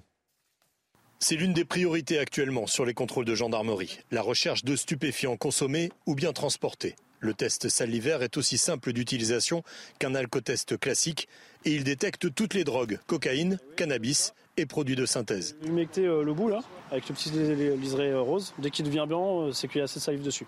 en fait, c'est surtout pour avoir un maximum de salive, pas trop non plus. Et euh, sur le bout de la langue, c'est parce que les, protéines responsables de la, fixation du THC en fait, se trouvent surtout sur le bout de la langue. Donc, nous, ça nous permet d'avoir vraiment un, résultat le plus, euh, le plus exact possible. Quoi. Pour les automobilistes, la prise de stupéfiants est considérée comme aussi dangereuse que la consommation d'alcool. Il y a des gens, ils s'en foutent. Quand ils fument, ils fument ou ils tapent de la coque, ils font des accidents de fou, ils tuent des gens. C'est comme euh, c'est de la drogue en gros, c'est comme de l'alcool. Moi, je fais surtout peur de ceux qui boivent l'alcool. Les gendarmes constatent qu'il n'y a pas de profil type, la prise de drogue touche toutes sortes d'automobilistes. Tout le monde est amené à pouvoir consommer des produits stupéfiants. C'est tellement facile de s'en procurer maintenant. On a aussi bien la, classe moyenne hein, qui consomme euh, lors de festivités, ce qu'ils appellent eux festivités. Hein. Et puis on a même des personnes d'un âge assez, assez avancé hein, qui ont pu consommer en étant plus jeunes et qui ont poursuivi la consommation. En France, la conduite sous l'emprise de drogue est un fléau. D'après la sécurité routière, plus de 700 personnes meurent chaque année dans des accidents de la route liés aux stupéfiants. C'est plus de 20% de la mortalité sur les routes. Johan, cette affaire peut être une forme d'électrochoc pour revoir euh, certaines règles concernant les, personnes déjà prises pour consommation de stupéfiants? Bah, Écoutez, espérons, parce que c'est quand même une faille dans la lutte contre l'insécurité routière, enfin, il, me semble. Ah, mais vous avez entendu Maître Calfon il y a cinq minutes? Ce sont des, lois issues de faits divers comme cela, comme cela ce sont des lois à la va-vite qui ne changent rien. pardon, mais, pardon, mais quand, quand euh, Jacques Chirac... Gérald Darmanin veut changer la loi. Mais non, mais il n'y a pas besoin de changer la loi, applique celle qui existe. Il faut l'appliquer. Le, fait qu'on va c'était quand même Johan que j'avais lancé. Mais... Alors, Johan Usaï. Je vous prie de m'excuser. Non, mais il faut quand même avoir en tête que quand Jacques Chirac, il y a 20 ans, en 2002, fait de la lutte contre l'insécurité routière la priorité de son second mandat, on met l'accent à ce moment-là sur la vitesse en installant massivement des radars et sur l'alcool en multipliant les tests d'alcoolémie avec des brigades de gendarmes ou de police. Mais on passe quand même un peu à côté de la lutte contre les stupéfiants et ça n'a pas beaucoup changé depuis 20 ans. Donc là, qu'il y ait une prise de conscience, c'est peut-être le seul aspect bénéfique de cette affaire. Espérons que ce drame serve au moins à cela parce que 700 morts sur les routes liées à la consommation de stupéfiants, c'est quelque chose qui n'est pas et qui ne peut pas être accepté. C'est quasiment deux par jour. Donc il faut impérativement que ça change. Bon, espérons que ça change et surtout on vous tiendra. Euh, c'est pas espérons, euh, pardon, c'est pas espérons, c'est nous devons bah, tout faire pour que ça change. Mais, ça, c'est pas nous, hein, le, ce sont les politiques et les. existent. Il me semble pas qu'il soit nécessaire, et là je suis d'accord avec notre avocat, il n'est pas nécessaire de, refaire une, à chaque fait divers de faire une loi, appliquons celle qui existe. il n'est pas permis de prendre sa voiture en ayant consommé de l'alcool. Non mais là Gérald Darmanin veut durcir les peines, c'est ça, ça l'objet. C'est 12 points, vous perdez 12 points si vous êtes pris. Aujourd'hui c'est 6 points. Et, voilà, 12 points ça veut dire pas de permis. Hein. Et, points, et surtout, pardon, une peine de prison plus importante, c'est ce que dit aussi le ministre de l'Intérieur. Bon, on suivra tout ça très attentivement. Il nous reste 5-6 minutes. Je voudrais juste qu'on évoque euh, en, quelques, en quelques instants donc le déplacement d'Emmanuel Macron à Rungis aujourd'hui euh, à la rencontre des professionnels. On a profité pour faire euh, le service après-vente de la réforme des, retraites. Euh, mais je voulais qu'on revienne d'abord sur cette déclaration euh, avec vous. Euh, il demande à Total Energy de remettre en place une ristourne sur le prix des hmm. carburants, un coup de pression du président de la République après l'annonce il y a quelques jours d'un bénéfice record pour le groupe. Hein. Vous vous en souvenez, 19 milliards d'euros de profit en 2022. Écoutez, le président de la République. On a besoin en effet, pour que toutes celles et ceux qui en particulier travaillent, travaillent dur, prennent leur voiture, puissent continuer d'avancer. Donc je souhaite que le dialogue puisse se finaliser entre le ministère et avec les, entreprises qui sont euh, concernées, puisse y avoir à nouveau euh, des gestes qui soient faits. Je sais aussi l'esprit de responsabilité euh, de nos, grands producteurs et, revendeurs. Et je pense que c'est important dans une période où on a besoin d'accompagner nos compatriotes et en particulier celles et ceux qui travaillent. Maintenant, il faut que chacun prenne sa part de là où il est. est-ce que cette ristourne va, va, vraiment voir le jour? Est-ce que le président de la République a des moyens de pression? Oui, probablement. Parce qu'en fait, il annonce des ristournes, mais c'est pas lui qui va les faire. Hein. non, c'est, il, est probable effectivement que cette ristourne voit le jour parce que tout le monde a intérêt à ce qu'elle voit le jour en réalité. D'abord, Total Energy a intérêt à ce que cette ristourne soit effective d'un simple point de vue de la communication. Quand vous annoncez 19 milliards d'euros de bénéfices en 2022, effectivement, faire un geste qui lui coûterait de l'ordre de 5 euh, ou 600 millions d'euros euh, si on prend la même échelle de temps que lors de la dernière ristourne, ça semble quelque chose d'acceptable. Euh, ça aurait aussi un effet bénéfique pour Total parce que la menace d'une taxation des super profits à ce moment-là n'a plus lieu d'être. Et ça arrange le gouvernement aussi qui n'a aucune envie de taxer les super profits. Donc d'un point de vue de l'opinion, ça serait un peu gagnant-gagnant. Et puis Surtout, une ristourne, contrairement à la taxation des super profits, la ristourne, ça va directement dans la poche des Français. Donc ça intéresse davantage Emmanuel Macron, parce que si vous allez taxer effectivement les super profits, vous allez générer quoi? 500 millions, 1 milliard? Cet argent, il va aller où? Pas directement dans la poche des Français. Donc d'un point de vue de la communication, le fait que cette ristourne voit le jour, c'est gagnant-gagnant à la fois pour Total et pour Emmanuel Macron. Donc oui, vraisemblablement, elle verra le jour. Philippe Doucet, le fait qu'il demande cette ristourne en pleine réforme des retraites, c'est un hasard pur. Oui, Total. ce que je retiens surtout, c'est. mauvais jeu de mots. C'est. Euh, il y a Emmanuel Macron. Il est quand même président de la République. Il est là. Oh, monsieur Pouyanné, soyez gentil. Soyez gentil, monsieur Pouyanné. Un don pour les pauvres. Soyez gentil. Enfin, pas ah, vous le voyez comme ça, vous? Non, mais franchement, bah. vous dites, mais il est, il est président de la République. Euh, on a deux, trois liens avec Total quand même dans cette affaire-là. On est dans un pays libéral. tu veux bien, Elisabeth. Donc derrière, on a, voilà, et on en est là. Et Pouyanné, il dit quoi? Il dit bah, président de Total. Président de Total, hein, bah, donc il dit bah, pour le moment je le fais pas parce que on attend la fin de la réforme des retraites si jamais il y a des blocages dans le pays. Et donc pendant ce temps-là, les concitoyens à la pompe, bah, ils continuent à payer presque à 2 euros le litre, alors que la ristourne s'est arrêtée, sauf erreur de ma part, fin décembre. Et donc là, on attend, effectivement, pour les raisons que vous avez évoquées, bah oui, évidemment, tout le monde a vu que Total, ça allait bien pour eux, euh, ça allait très bien pour les actionnaires. Euh, pour le consommateur à la pompe, eh ben, eux, ça va moins bien. Et là, on a un président de la République qui ne décide pas, mais qui dit, s'il te plaît, sois gentil, aide-moi, sois gentil. C'est pas Dis monsieur, décide-moi une ristourne. Voilà, fais-moi une ristourne. Euh, le, le, problème de la ristourne, Elisabeth, c'est qu'elle est. Ah d'accord, c'est vrai que je, je peux répondre les questions. Philippe, excusez-moi, je, je vais tomber de cette chaise et aller haute. Ça va, et je vais me faire très mal. Parce que il me semble que nous, sommes, nous ne sommes pas en Russie. D'accord? Nous ne sommes pas dans un pays. Non, mais on est dans un pays où il y a un État. Tu m'as demandé de te laisser finir. Si ça t'embête pas, je vais faire la même chose. Donc, nous ne sommes pas en Russie.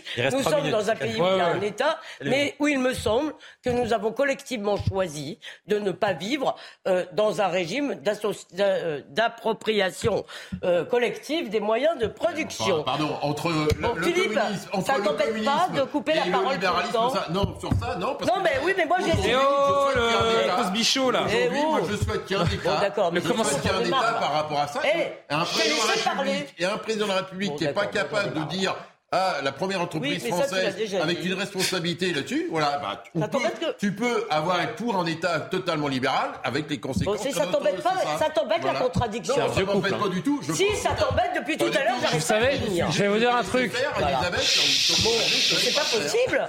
On va jouer au roi du silence. Vous connaissez ce jeu Elisabeth, est-ce que vous jouiez au roi du silence quand vous étiez Jamais. Elle a jamais joué au roi du silence, Elisabeth. Je vais vous dire, je vais vous avouer une chose. Avant le début de l'émission, je voulais pas les mettre à côté tous les j'ai perdu 10% de mon audition. Ah oui, non, mais moi aussi. non, mais c'est incroyable. Je savais qu'il fallait pas vous mettre. Non, mais vous n'allez pas continuer. Oh Oh C'est un débat. Non, mais l'Union soviétique, c'est pas un débat, c'est une caricature. Vous êtes des enfants. Mais vous êtes des enfants. Voilà. Parce que je ne peux pas répondre. Mais vous je suis désolé. Mais la prochaine, vous savez ce que vous allez faire? On va faire une émission. On va vous mettre tous les deux dans une émission. Moi, je vais m'acheter un peu de popcorn et puis je vais vous regarder. Bah, Parce que vous êtes, ce sont deux enfants. Non, c'est pas deux enfants. On débat là-dessus sur un sujet. Bah on dirait un vieux couple. Je vous dis franchement, un débat, ça peut pas être une caricature. Et en tout cas, je vais vous dire un truc. Non, mais c'est très marrant de vous voir tous les deux, mais on n'a rien compris. Donc écoutez-vous. Est-ce que je peux maintenant Ah ben non, vous pouvez plus. À 6 minutes 20. Ah bah vous venez de me gâcher la fin de l'émission tous les deux avec votre vieille euh, querelle de couple. Qu'est-ce que vous vous dise Qu'est-ce que vous voulez que je vous dise? Mais ah bon, on a essayé de déceler quand même le. C'est incroyable. Quelques éléments. Alors, est-ce que vous êtes non, Elisabeth, Elisabeth, est-ce que vous êtes capable en 10 secondes de résumer, de synthétiser ce que vous vouliez dire? Je suis contente de vivre dans un pays où le président ne peut pas prendre son téléphone pour dire à un chef d'entreprise tu fais ça. Voilà. Bah, Maître Calfon, le mot de la fin, ce sera le mot de la raison. Moi, je suis peut-être l'enfant du couple. Oui. je... il a réussi, hein, il a réussi, bravo. Il a, vos cheveux. il a vos cheveux. Ouais, en, en, fait, ce que ça révèle, euh, c'est l'affaiblissement du pouvoir politique dans notre pays. Prenez le président de la République, euh, prenez un Giscard, il avait euh, des entreprises publiques qui étaient à sa botte, un secteur public énorme, pas de conseil constitutionnel, pas d'Europe, pas de décentralisation. Aujourd'hui, le président, il est obligé de négocier avec tout un tas d'acteurs et c'est un des problèmes. Ça va être la fin de cette émission. Merci d'avoir euh, tranché dans le vif, Maître Calfon. vous savez que je vous quitte jamais hein, sans, une, sans une image de fin. Avant d'envoyer l'image de fin avec nos amis en régie, je voudrais dire merci. Merci à Valérie Pécresse qui nous permet de, ah de, gonfler un peu notre placard à archives dans la catégorie bêtisier. Regardez avec moi. Vous l'avez pas vu? Non. Exceptionnel. Exceptionnel, Valérie Pécresse, la présidente de la région Île-de-France, qui a publié cette vidéo. Allez-y, les amis, en train de regarder, en train de faire des passes avec son équipe. Non, mais regardez, regardez, son équipe dans le vestiaire du mythique stade de Eden Park en Nouvelle-Zélande. Non. Non, bah si. Valérie Pécresse qui est actuellement en déplacement pour promouvoir la Coupe du Monde de rugby 2023 qui, vous le savez, se déroulera euh, en France. Elle veut inviter les touristes étrangers à venir assister au match. Alors la, notion d'en avant euh, est pas encore euh, tout à fait ancrée chez... Non mais regardez, hop, hop, hop, hop. Elle a réussi à faire 7 passes en 6 secondes quand même. Hein. C'est très très fort. Oui, il y, a, y a de la musique TikTok aussi. Coup de com dont elle a le secret qui a déclenché l'hilarité sur les, sur les réseaux sociaux. Bah écoutez, moi, je trouve, vous voyez, j'ai pas envie de me moquer parce qu'elle se met en danger. Elle, euh, Non? Non, mais on est. Euh, on est sur une autre planète là. Arrête, euh, non, non, mais, non, mais ce que je veux dire par là, ça revient à, la discussion précédente. À un moment donné, les politiques, ils ont une responsabilité.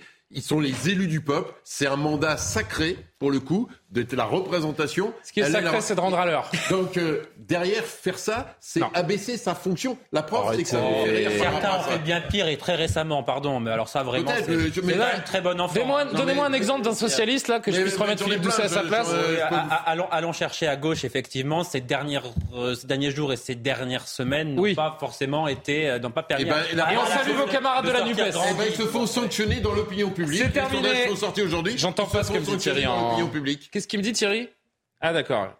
Bon, bah, tout le monde me parle en régie. C'était, il y a une très belle ambiance en régie. On va aller les rejoindre pour célébrer tout ça avec eux. Je remercie Samira Ouled. Non, le match est fini. Il est 23h47. Euh, Elisabeth. Et on l'a vu dans le journal. Hein, le Real a écrasé Liverpool. Réveillez-vous. Ça m'avait, ça m'avait. Je vois, je vois. Merci Thierry Caban, Samira Ouled, Jacques Sanchez à la programmation. Je vous souhaite une très belle soirée. À demain pour Soir Info.